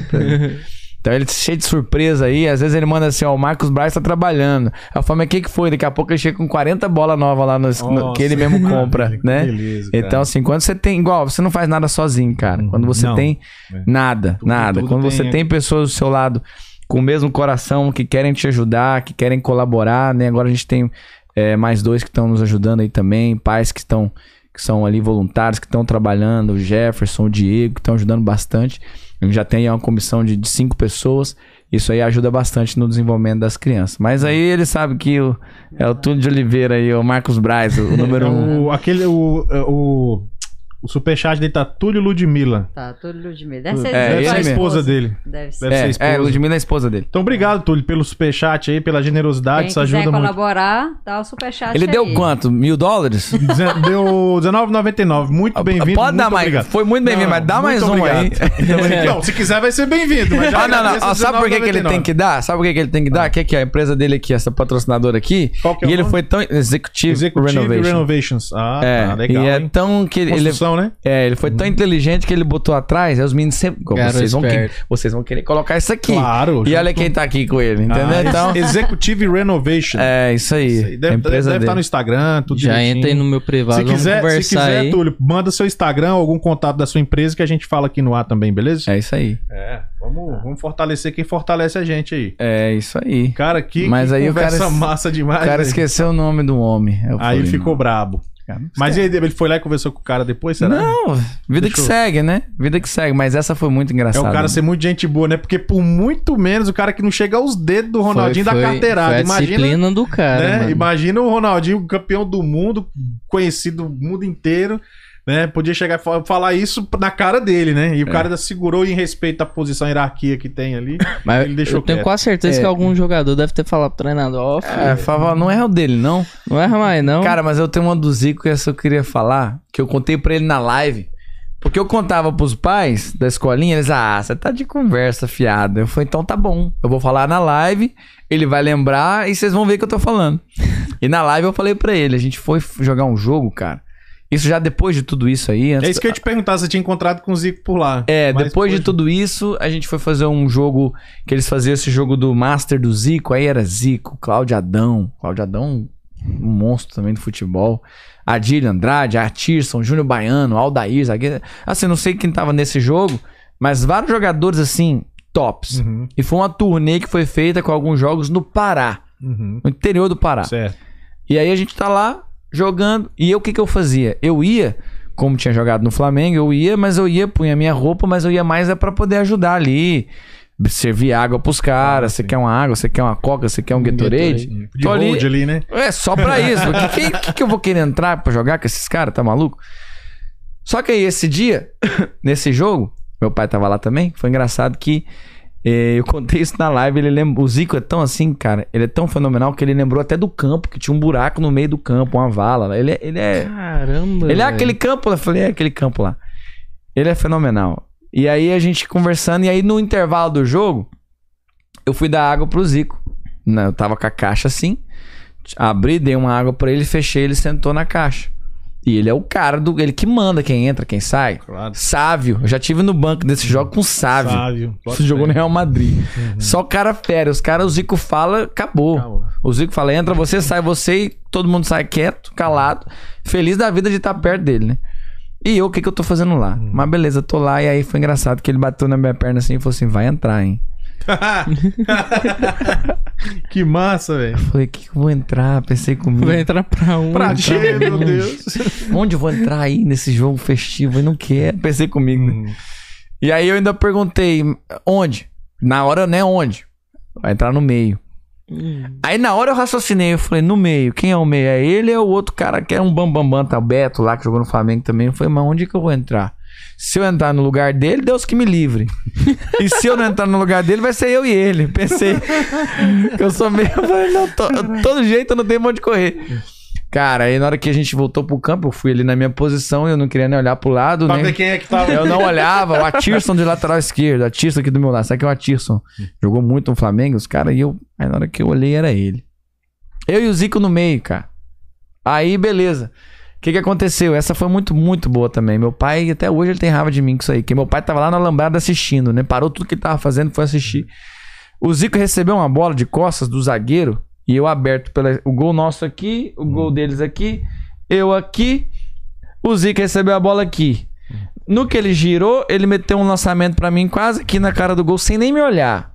Sim. Aí eu falei pra ele na live, ele falou, mas é porque é muito tempo fazendo, né? Tipo assim, fiz esse lançamento umas 400 mil vezes no Maracanã com 180 mil pessoas. A prática leva a perfeição. Aí ele ainda falou assim, ele falou, ele falou, ó, pode ter certeza que eu já tinha te visto. Ele falou na live Tá pra mim. eu já tinha te Caramba. visto. Ah, cara, é... Aí o que que acontece? Aquela Quando mesma eu... história do Ronaldinho que a gente perguntou, o que, que é o diferencial desses caras? É isso, é- o cara tem uma coisa a mais. É. E aí o que que acontece? Foi engraçado que quando eu recebi o lançamento, eu dominei a bola e eu tinha a vantagem de ser mais novo. Eu comecei a dar os tapas e correr papapá, em direção ao gol. E o centroavante era o Cláudio Adão, que é um monstro sagrado do futebol. Um monstro. Não, correndo. Não, não, não, não- não dá assim, tipo. um- uma- o cara não fica meio cismado de fazer gol nesses caras, não, velho? Então, que- aí- É porque, tipo assim, pelo respeito, né? Essas É. figuras. Aí o que que acontece? Aí quando eu recebi, ele é centroavante, ele começou, dá! Tipo, eu passar por ele, né? Dá, passa. pa-". Falei, pô, cara. O Zico me deu um passe, eu não vou tocar essa bola. Eu vou fazer gol, mas. E ele- mas ele gritava muito, dá, dá, dá. Eu falei, não vou dar, não. Não, Tá não, não, pés. Não vou, não vou dar. Zico, ele porra. livre, livre, Ele que me livre. deu. Eu fingi que não tava vendo, né? Lógico que eu vi. E eu fui entrando, entrando na diagonal, cara. Daqui a pouco eu falei, chegou a hora, agora eu tenho que chutar. Eu chuto bem, era a minha característica. Eu não sou bom pra driblar, não sou bom pra cabecear. Nunca fiz um gol de cabeça, mas eu chuto bem, bato bem na bola. Essa é a minha vantagem. Soltei-lhe uma pancada. Só que ela bateu no travessão e saiu. Oh. Cara, eu fiquei numa tristeza tão profunda. Aí foi engraçado o meu pai, ele deve estar assistindo aí. Que eu saí de campo, falei, pai, fui dar um abraço, um beijo no meu pai. Meu pai falou, não fala comigo, não. eu não quero falar com você. Isso é mentira que ele fez isso. Capaz, você É, deve estar assistindo aí. Você tá de brincadeira com a minha cara. Perdeu o passe do Zico, pô. Eu falei, mas o que eu tenho? Foi no. Tu interessa, se vira, faz o gol, pra não falar as palavras que ele falou. Sim, sim, sim. Faz o gol. Eu Ai, falei, mas eu Deus. tentei, chutei cruzado. Ele falou, não interessa, o Zico te deu um passe. E aí, cara, Nossa. foi assim. E aí depois teve até uma história. Aí depois eu continuei indo nesses jogos, o Zico já tinha ido do Japão. E aí eu ia e tinha um Adílio. O Adílio, porque todo mundo fala, era Zico e Adílio, né? Adílio, os caras falavam lá nessas histórias que quando o Maracanã tinha 170 mil pessoas, 170 mil pessoas, ele pegava a bola na, na, ponta, ele começa e começava a sambar pra cima do cara, do defensor, na entrada da área, assoviando. Assoviando, tipo assim. como- Caramba. e aí o Maracanã começava a levantar e ele lá e gingando e daqui a pouco, pum, pum, passava o Zico 1x0. Eu vi ess- esses caras lá contando aquelas histórias na concentração desses jogos. Eu cho- um dia eu tava chorando. Você tem noção de que você passou? Muita gente queria estar no seu Um lugar. dia bicho? eu estava... Esse é o sonho de muita Rapaz, gente famosa. Eu tô cara. te falando, um dia eu tô lá no quarto nesses jogos aí, aí os caras falaram, não, tem um cara aí fazendo, é, vendendo, nunca mais esqueci na minha vida isso. Tá ficando longo se eu ter problema. Pra Na hora que vocês nenhum. quiserem acabar. Rapaz, tá de Pra boa. mim, nenhum. História a gente tem pra contar. E aí eu fui, cheguei, os caras bateram, ó, tem um cara aí vendendo um, um, um gel aí pro joelho aí, lá nesse- no Pará, né? Vamos lá ver lá no- na recepção. Quando eu cheguei na recepção, tava o Andrade, que foi treinador campeão em 2009, o Adílio, que é esse monstro sagrado, o Atir, são os caras só cara fera. Uhum. Eu sentei aqui e comecei a ouvir. Daqui a pouco eles começaram com uma resenha. Ô, ô, ô, ô, Adílio, lembra daquele jogo nosso da Libertadores lá, não sei aonde, que o cara meteu aquela bola? Aí eu comecei já a passar mal, né? Os caras, pô, é aquele jogo de volta aqui, ô bro. Eles, né, bro, aquele jogo de volta aqui que a gente ganhou lá na Libertadores e tal, que. Quando eu vi, eu tava chorando. Eu comecei a chorar. Aí, aí eles me chamavam de Carlailinho, né? Meu pai, Car... pô, o que que foi, cara? Eu falei, não, não foi nada, não. Pô, de eu tô boa, aqui tô vendo os suave. caras que foram campeões do mundo Tinha álbum de figurinha desses caras, mano. contando tá louco. história e eu tô aqui ouvindo baixar. esses caras falando, meu, o que que eu tô fazendo aqui? Então, assim, quando você vive essas experiências, é o que eu busco hoje Cara, você é felizado. viu? passar pros nossos alunos, passar uma coisa não do futebol apenas estudado, porque eu estudo futebol, eu faço curso, beleza? Tudo, mas um futebol que foi vivido, né? Uhum. Que você tenha É sua vida, né? Igual, minha- eu não trabalho com futebol, minha vida é o futebol. Sua Aqui em vida, Atlanta é. eu só faço Seu isso. pai é. já veio do seu pai ali, já veio. Quando você Muito- vive pra uma Desde coisa, pequeno, né? você é, é a sua essência, né? Então, futebol, eu respiro futebol o dia inteiro. E aí, cada vez que você tá ali, você vê um menino, o jeito que ele chutou a bola, você sabe o que, que ele fez errado, o pé onde tava, papapá. Aquele que errou aquele gol cara a cara. Mas eu sei que ele treina muito. Então eu sei que o que ele precisa é confiança. Aí eu virar pra ele e falar, ó, tá tudo certo, você vai errar. na próxima você vai fazer. Aí ele vai lá e faz. Ele, nossa, tirou um peso. Porque você viveu isso. Porque eu fui pressionado lá atrás. Eu sei o que é você não ter confiança pra fazer as coisas. Então, assim, quando você tem isso, você passa com mais facilidade pras crianças, né? Cada um na sua idade e tal, né? E aí você busca passar. Mas essa do Zica aí foi. foi... Me Lendária. arrependo até hoje. Me arrependo até hoje de ter errado aquele gol. Não poder falar pros meus filhos. Dá até no coração. Pelo menos eu posso falar que eu errei um passe. Ah, cara, mas você pegou um passe do Zico, já é muita coisa. Já é muita Já é uma coisa. história boa. Você jogou com o Zico, já é muita coisa. É, cara. É, você você foto. é, realizou o sonho de muita, muita gente. Entrar em campo com o Zico, isso aí. E já- de muito jogador, tem muito Aliás, não jogador vou nem dizer famoso em, aí. é, que... não vou nem dizer entrar em sonho. campo. Só de você falar com o cara, já tem gente que, que só queria ter ali, sei lá, cinco minutos de conversa. É, entendeu? ele- Meu ele- pai mesmo morreu sem ter essa oportunidade de ver o Zico de perto. Ele era É. fanático. No, no meu batizado, meu pai me botou a camisa do Flamengo, velho. Sério? Sério? Pra que, que você desviou? É, por que que aconteceu essa tragédia na sua vida? O que que aconteceu nesse meio caminho, Ele tá né? falando aí dos anos aconteceu? 80, né, cara? E o auge, não sei se foi. Acho que o auge do Zico foi anos 70, né? Final de 70, pra é. 80 aí. Foi bem no auge do Zico, velho. Então, tipo. Bem, sem. Sem. Como se diz? Sem, sem comentários sobre o, o Zico. Ele, ele vindo aqui, eu quero ir lá, pelo menos ter a oportunidade de tirar uma foto. O Brasil ganha a próxima Me Copa too. do Mundo ou não? Se Deus quiser. Você acha tecnicamente que a gente tem chance, cara? Cara, o que eu acho é que. o que eu acho que é o seguinte. Esses dias, há um tempo atrás, eu tava querendo assistir um jogo de futebol. É, foi um jogo bom, que eu não vejo muito jogo mais. Eu entrei lá e fui ver a final Brasil e Alemanha. Do início ao fim. Galvão Bueno narrando. O que que eu penso do- do- da minha visão hoje de seleção brasileira? É que, naquela época, a bola saía do, do Marcos, ela ia pro Cafu. Do Cafu, ela ia pro, pro Gilberto Silva, ela, ela ia ali no Rock Júnior, ela ia não sei quem, ela ia no Lúcio, ela rodava no Roberto Carlos. Aí ela vai pro Ronaldinho e vai pro Rivaldo. E cai no pé do Ronaldo. Entende o que eu tô falando? Sim. Eram muitos atletas extremamente talentosos que podiam decidir o jogo a qualquer momento.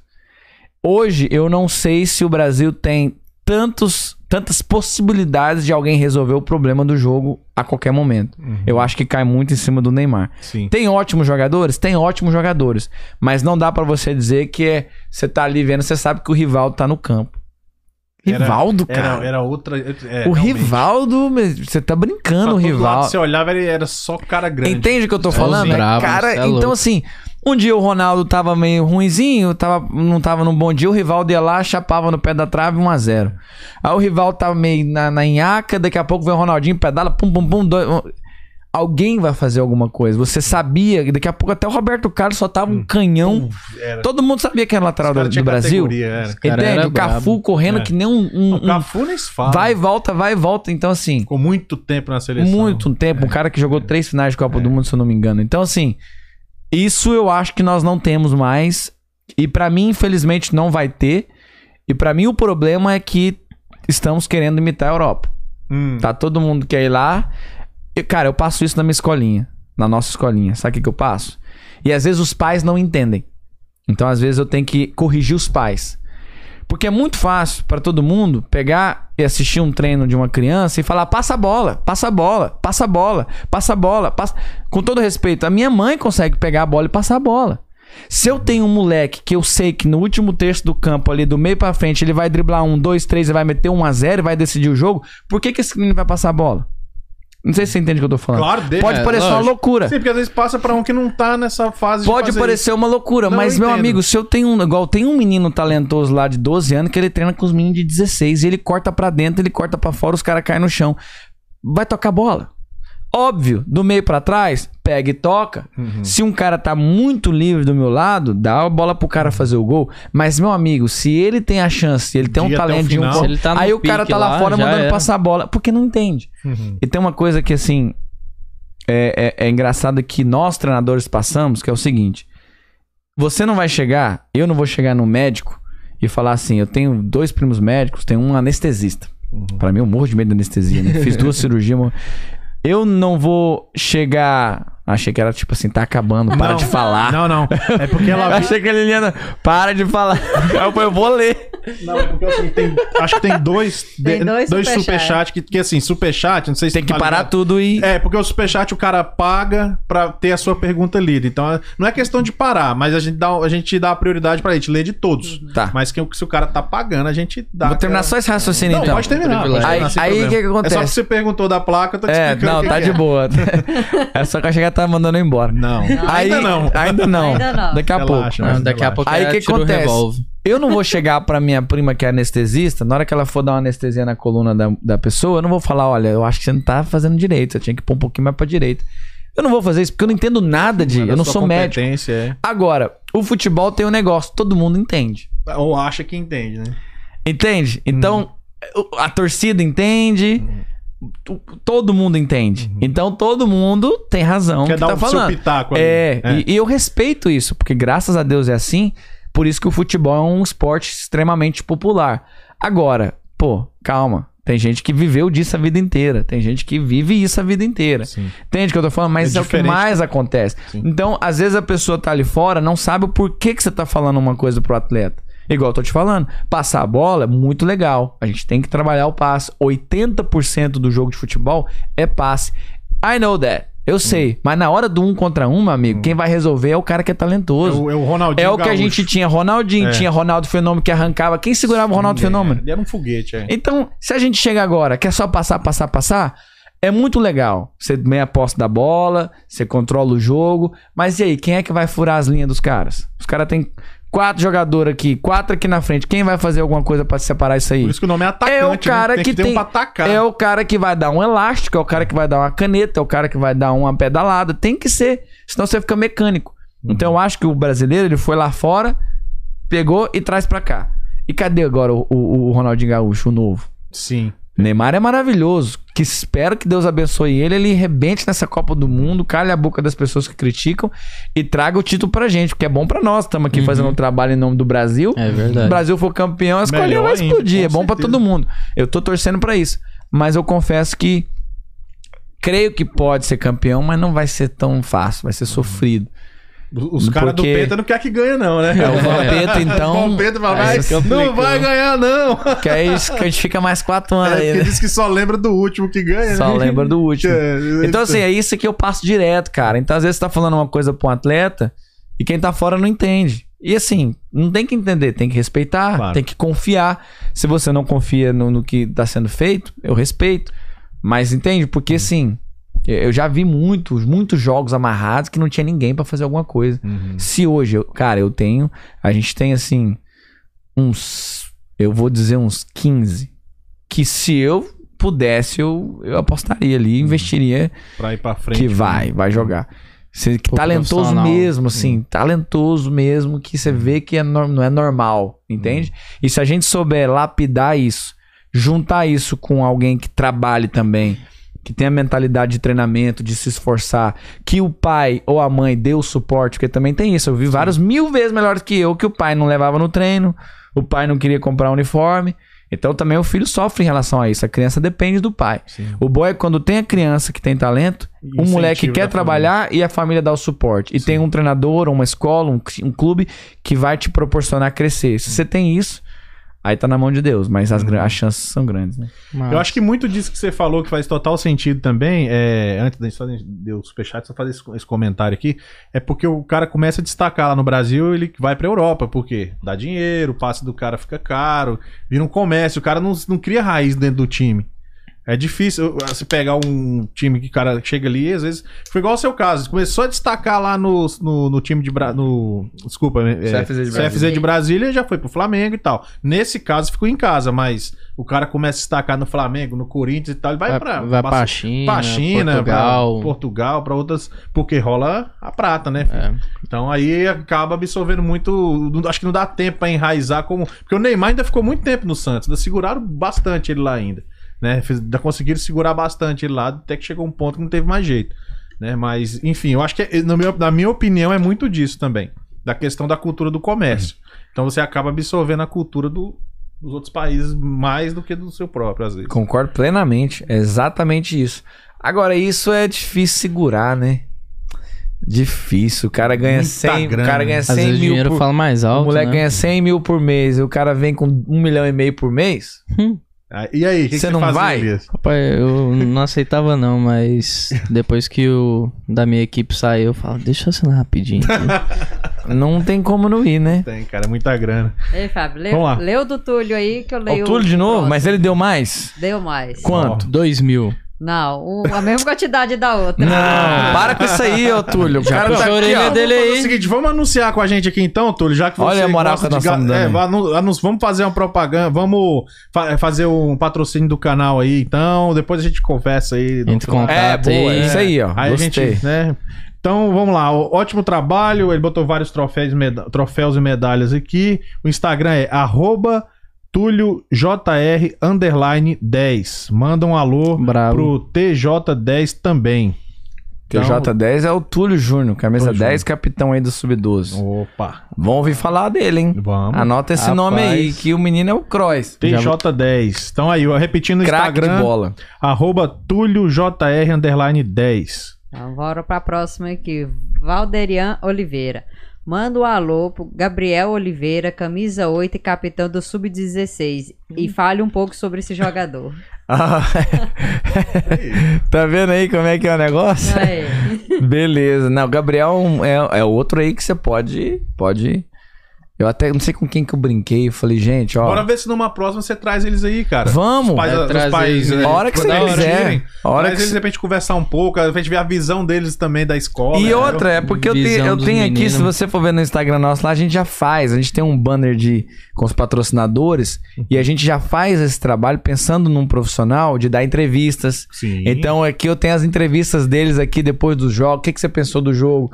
Pra treinar o o garoto, porque nossa intenção, eu não quero que ele fique comigo 10 anos. Cara, que aqui é uma massa. passagem. Uhum. Três anos, daqui três anos, vai embora, meu amigo. Vai vir outro e lá na frente você vai arrebentar e vai ser ótimo pra nós. Eu quero te ajudar. Então a gente pensa nisso também. Então ele mesmo começou falando e agora, meu amigo, vai ver a entrevista do Gabriel. É. Moleque centrado, ele vira e fala: não, não tem que ficar com gracinha, tem que treinar, tem que trabalhar, o time aí. Aí você fala: isso não é mágica. A gente tá fazendo ali É um um, trabalho, um né? trabalho, daqui a pouco o moleque tá falando. E isso conta muito, cara. Quando você vai contratar um jogador, você quer saber se ele sabe falar, se ele sabe conversar também. Porque ele é, ele é uma pessoa.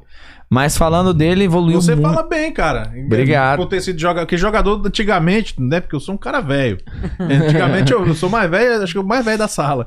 Então eu sou o mais novo. Daí você provavelmente é mais novo. Eu vi os jogadores falando antigamente, era muito. É que. Você deve ter visto isso muitas vezes. É. Os caras, às vezes, capitão não sabia falar. Então, né, hoje É. em dia a gente já vê que a galera se preocupa com essa parte também. Tem que se preocupar, até porque senão você vira meme, né? É. Verdade. É, antigamente não tinha isso, né? Então, assim, o cara não pode falar besteira mais. Não. Ele tem que tomar cuidado com tudo que Tudo. fala. Hoje em dia, tudo que a gente fala, principalmente nas redes sociais. Isso aqui, esse aqui eu tô sendo coach dele no YouTube. É. Não é que a gente. Eu vi aqui hoje. Você, você viu que eu Na uma- hora eu. É complicado. Hoje em dia, embora ele sendo descendente, tem gente que ainda enche Não, o saco, é, cara. É. Mas. Entendeu? A gente tem que ter cuidado. Tanto É, que mas- eu ando até com símbolo no peito.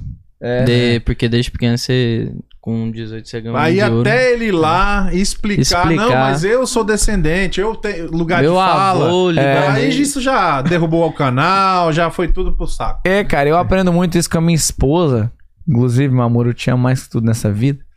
Aí, Senão ah, Rapaz! O amor está no Ao vivo. É, o que que acontece? Ela trabalha muito com a internet. Ela tem 110 mil seguidores Pronto, no Twitter. então ela sabe. Eu ia falar no do meu, que vou é terra deixar de quieto. Ali- não, ali é tiro e porrada. Ali é só É. tiro, porrada e bomba. É, ali é. Então, até uma vez eu fui gravar uns negócios, ela viu o vídeo e falou: apaga tudo. Que Hum. tudo isso aqui, lá na que 10 anos você tá ferrado. Isso aqui. Eu falei, nossa, eu nem tinha pensado. Ela sabe das coisas. Então, realmente. Depois falando- pedi pra ela dar uma olhada no meu pra me avisar. A gente É. tá num tempo, cara, que, que às vezes você. Porque assim, a gente é de outro tempo. Você tem 30, eu tenho 36. Aqui antigamente as coisas não mudavam tão rápido. Aham. Então muita coisa que eu vivi, você viveu também. Que a tecnologia era mais devagar naquela época. Então a geração não mudava muito. Então você brincava, chamava pra você dar um apelido X, Y, Z, nem tava É. nem aí. Hoje, meu amigo. Agora tá É, mas complicado. aí, então, mas terminando do Gabriel, que eu quero falar uma coisa muito importante, é um grande jogador, meio campo, bate muito bem na bola, visão de jogo, lançamento, bola parada, qualidade de passe. E aí é, é o que eu te falo. Não adianta também você falar, ah, esse aqui tem talento, vai jogar. Não, ele tem talento, mas tem que lapidar. Uhum. Ele bate bem. Mas se ele demorar muito na entrada da área, os caras vão ripar ele toda hora, ele não vai chutar, não vai fazer gol. Então ele bate bem na bola, mas ele vai ter que dominar antes do cara pensar, ele já cortou, já chutou. O goleiro falou: o que aconteceu essa bola tá vindo Ele aqui? acordar, a bola já tá dentro da Entende? Então as- demora muito às vezes. Então, assim, um meio-campo hoje, a gente fala muito que ele tem que ser box to box. O que, que é isso? É da- dentro da, da, da grande área do time adversário, a sua grande área, nesse espaço você tem que ir e voltar o tempo inteiro sem parar. Se o meio de campo hoje de um time não funcionar, acabou o time. Sim, que É o mais cobrado. É o armador que chama. né? É, o armador, ele joga ali, ele tem que dominar aquele meio de campo. O lateral, o lateral esquerdo, ele pode ficar ali dormindo, que ninguém vai ver ele tá ali. Caramba, A verdade é do essa. cara. Moralizou o lateral. é, é verdade. Boa assim, Não. Eu digo assim, ele é menos cobrado. Entendi, eu entendi. Entendeu? Lá é menos cobrado. Ah, não adianta. os o a camisa. da responsabilidade é o maior. 8, o 10 e o. Igual. O lateral esquerdo, se ele for no fundo, se ele for na entrada da área, fez uma jogada, chutou, errou. Ele- Nossa, ele tentou. Que lateral esquerdo bom. Foi na área e chutou. Uhum. O atacante chutou pra fora, é um. É, galera. uh, Ele é obrigado a fazer o gol. Sim. Então muda a pressão, né? Sim. Então ele tá crescendo muito nessa questão ali da, do, do bate e volta, de não parar, de ter intensidade, ajudar na marcação. E o resto vai embora, vai jogar, Uhum. né? Se continuar aí disciplinado, tá merecendo aí ser capitão pelo comportamento que ele tem tido dentro e fora de campo. Sim, Porque sempre tem um menino ali, mas né, que quer brincar, vamos vamos parar de brincadeira. Uhum. Porque se brincar, nós não vamos ganhar o jogo. Mas ele Show. tá evoluindo muito e tem um futuro brilhante pela frente. Vocês vão ouvir falar dele, é Gabriel Oliveira. Gabriel Caramba. Oliveira. E se não me der 10%, já Já, já paga, vou, já cancela, vai ficar no cancela. banco e se brincar nem no banco não vai. Às Como é que as pessoas chegam na, escolinha, na escolinha hoje? Tem vagas abertas? vezes eu tô ali, eu falo, cara, caramba. esse menino aqui, ele não era nem pra estar aqui. E eu falo, e o moleque tá ali. Por causa disso. E aí ele vem, aí você fala assim, tem muita gente que tem uma ideia que eu tô combatendo. Eu respeito a opinião de cada um. Ah, mas na minha época me chamava disso e eu não, não ligava. A partir do momento que uma coisa que você fala, um bullying que você pratica, ou uma outra criança faz com uma outra criança, isso atinge essa criança ao ponto dela desenvolver uma depressão ou qualquer outra coisa, sim. entende o que eu tô querendo Sim. dizer? Você dá autoconfiança. A confiança, pessoa, ele é, vai lá em cima, ele fala, pô, o coach acredita em mim, os moleques começaram a acreditar em mim, daqui a pouco ele tá fazendo um passe, daqui a pouco ele tá driblando, daqui a pouco fazendo gol. Sim. Eu tenho visto isso acontecer de, tipo, de vários, 10, 20, assim, ó. E acho que é- essa, essa é bem. é, a- a- uma das metas do, do esporte é mexer com a autoconfiança da pessoa. É. Seja o Exatamente. esporte que for, natação, futebol, artes Ciclismo. marciais, é disciplina e autoconfiança. Porque você não tem autoconfiança, você não tem mais nada. Você vai entrar no, no campo derrotado, você não vai produzir, Não consegue fazer não nada. consegue fazer mais nada. Cara, a gente tá caminhando pro final da nossa live aí. Cara, maravilhoso, né? Eu, eu- eu sinto um orgulho muito grande quando eu vejo nossos compatriotas brasileiros desenvolvendo trabalhos como que você tá fazendo aí, e outros que já passaram por aqui. Por isso que a gente gosta tanto, né, BTG? Cara, é muito massa. essas ideias. É cada história, né? a gente, a gente não. eu já, é o que mais eu ouço hoje em dia quando o pessoal vem aqui. Eu não sabia que tinha tanto brasileiro fazendo tanta coisa diferente daquilo que a gente já tá acostumado. A ouvir, ah, é construção, é limpeza e tal. Não que esses trabalhos tenham algum problema, gente. Nenhum. A gente tá falando que tem brasileiros fazendo outras coisas também importantes. Como é o seu caso. Trabalhando com outras nacionalidades, levando o futebol, pegando a sua experiência gigantesca aí dentro do futebol desde criança. Né, o cara jogou com os monstros do futebol brasileiro. os bravos. monstros sagrados do futebol, né? Com o Zico e tudo mais. Então, assim, cara, a gente só tem que te agradecer, cara, ter tirado esse tempo vindo aqui conversar com a gente de maneira tão espontânea e tão tranquila. E queremos ir lá ver esses treinos e Vamos lá, vamos lá assistir lá. Vamos, queremos ver. É, quanto, quanto mais crescer, melhor tá convidado para voltar aí com os alunos e. Ó, é sério mesmo, os alunos aí, eles estão falando bem já. Uhum. E vai ser um bem legal. Pode- Amanhã vai ter fila lá na, na, É. Já, já falou os melhores aí. Eu vou, eu- eu quero ir, eu quero ir. Vai dar entrevista no Perdidos da Gringa. Vou, eu vou, Quem, vou usar fazer isso. o gol. É. já- É, vou É usar verdade, eu falo pô, vai ser uma honra. Traz, dá pra trazer uns três aqui, a gente coloca aqui o dois, sei lá, bota um de cá também, a gente Vai já ajeita todo mundo. Pô, mais uma vez, obrigado por essa camisa, eu apaixonei, velho, de verdade. Uma dessas vai pra um quadro, a gente vai ver que- como é que a gente vai. Somos três aqui, tem duas camisetas, vamos ver o que a gente vai fazer aqui. Vai na queda de braço. queda de braço. É. Só que a produtora é bandeira branca, né? melhorar, de que ele pode evoluir, de que ele pode crescer, ser um grande profissional, talvez, mas acima de tudo isso, ser um grande homem, uma, uma grande mulher, um grande cidadão, que esse é o nosso maior foco social na, na escola hoje. Falou bonito, hein, Massa. cara? Pô. Antes da gente fazer o encerramento aqui, eu queria mandar um abraço pra, pro ateliê lá da sua mãe, cara. Opa, o ateliê de minha mãe. Fala Marieta e região. Segue aí o Instagram dela. Chama Cleia BT Design. Cleia BT Design. Você Isso. trabalha com roupas em geral, assim, em né? geral, costura, fazer barra de vestido, vestido de noiva. Uhum. Tanto que se marcar um horário, ela pode fazer até um vestido de noivo do zero na mão. Putz, aí Rapaz, sim. a bichinha é bruta. Então tá dado o recado aí. Da próxima vez, se de repente falar um pouco mais antes Isso. aí também, porque tem que. Depois eu vou aqui, é o segui- aqui cara, a gente tenta slogan apoiar dela. a nossa comunidade da, da- da melhor maneira que a gente pode. É, É, apoiar, que é um podcast feito para mostrar a vida de nós brasileiros. E de vez em quando a gente tem a oportunidade de ser abrilhantado ainda mais quando vem uma pessoa como você que, além de fazer um trabalho legal, impacta na vida de outras pessoas e, e da maioria delas vai ser para sempre. A criança pode virar um médico lá na frente, mas ela vai ter muita coisa que ela tá aprendendo agora lá com vocês Ela vai lembrar. que ela vai levar pro resto da vida. Que É também isso, é o pode que eu contar até num futuro num podcast. Exatamente. E, sim, Queria, queria só mandar um abraço pra um cara muito especial aí que me chamou pra vir pra cá várias vezes, Rodrigo Brandão, teve aí com vocês aí. Sim, claro, do sim, My é, Life é o ar. É, Ah, os dois rapaz. filhos deles, né, treinam com a gente lá na escolinha. Cara, dois goleiros bons. É, isso... ninguém é perfeito, Aí né? complicou, né? Ninguém pode ser assim, perfeito, maravilhoso demais. Mas um abraço pra ele. Ele sempre tá falando, ele mandava mensagem todo dia. Você tem que ir lá, que isso é muito legal. Eu falei, eu vou, eu vou, eu vou. Parceiro, cara, ele é um parceiro. Gente fina demais. My um Life é o, ar, o canal dele, galera tá convidada a se inscrever. Ele, ele é bem interessante, tem umas histórias muito engraçadas lá. Esses dias o policial pegou ele dentro do carro fazendo xixi lá e foi mó, mó resenha. Entra lá, vocês vão ver a história toda. É, ele é cara legal demais. Um abraço aí. Um abraço aí, Rodrigo Olha, Brandão. tem gente que ficou até agora aí, Tem, cara. cara. Não, e a live Rapaz. caindo, voltando, caindo, voltando. Pois, hein, 11 horas. Mas eu já avisei pra firme. galera aqui que, que a gente vai subir assim, é, poucos minutos depois do YouTube já libera, a gente já sobe a, a, Tá a completo. íntegra e tá tudo certo. Beleza. Então é isso aí, vamos nessa, galera? Só dá aí. Mais uma vez, obrigado aí, Carlalho Júnior. Valeu. Sucesso, cara. Vamos voltar aí na próxima, se Deus Estamos quiser. aí. Galera, esse foi mais um Perdidos na Gringa, onde nós acreditamos que todo ser humano tem uma boa história pra contar. Estivemos hoje com Carlyle Júnior, aí coach da escola Zico 10 aqui em Atlanta. Vejo vocês no próximo episódio. Meu nome é Fábio Panda. Tchau. Caralho,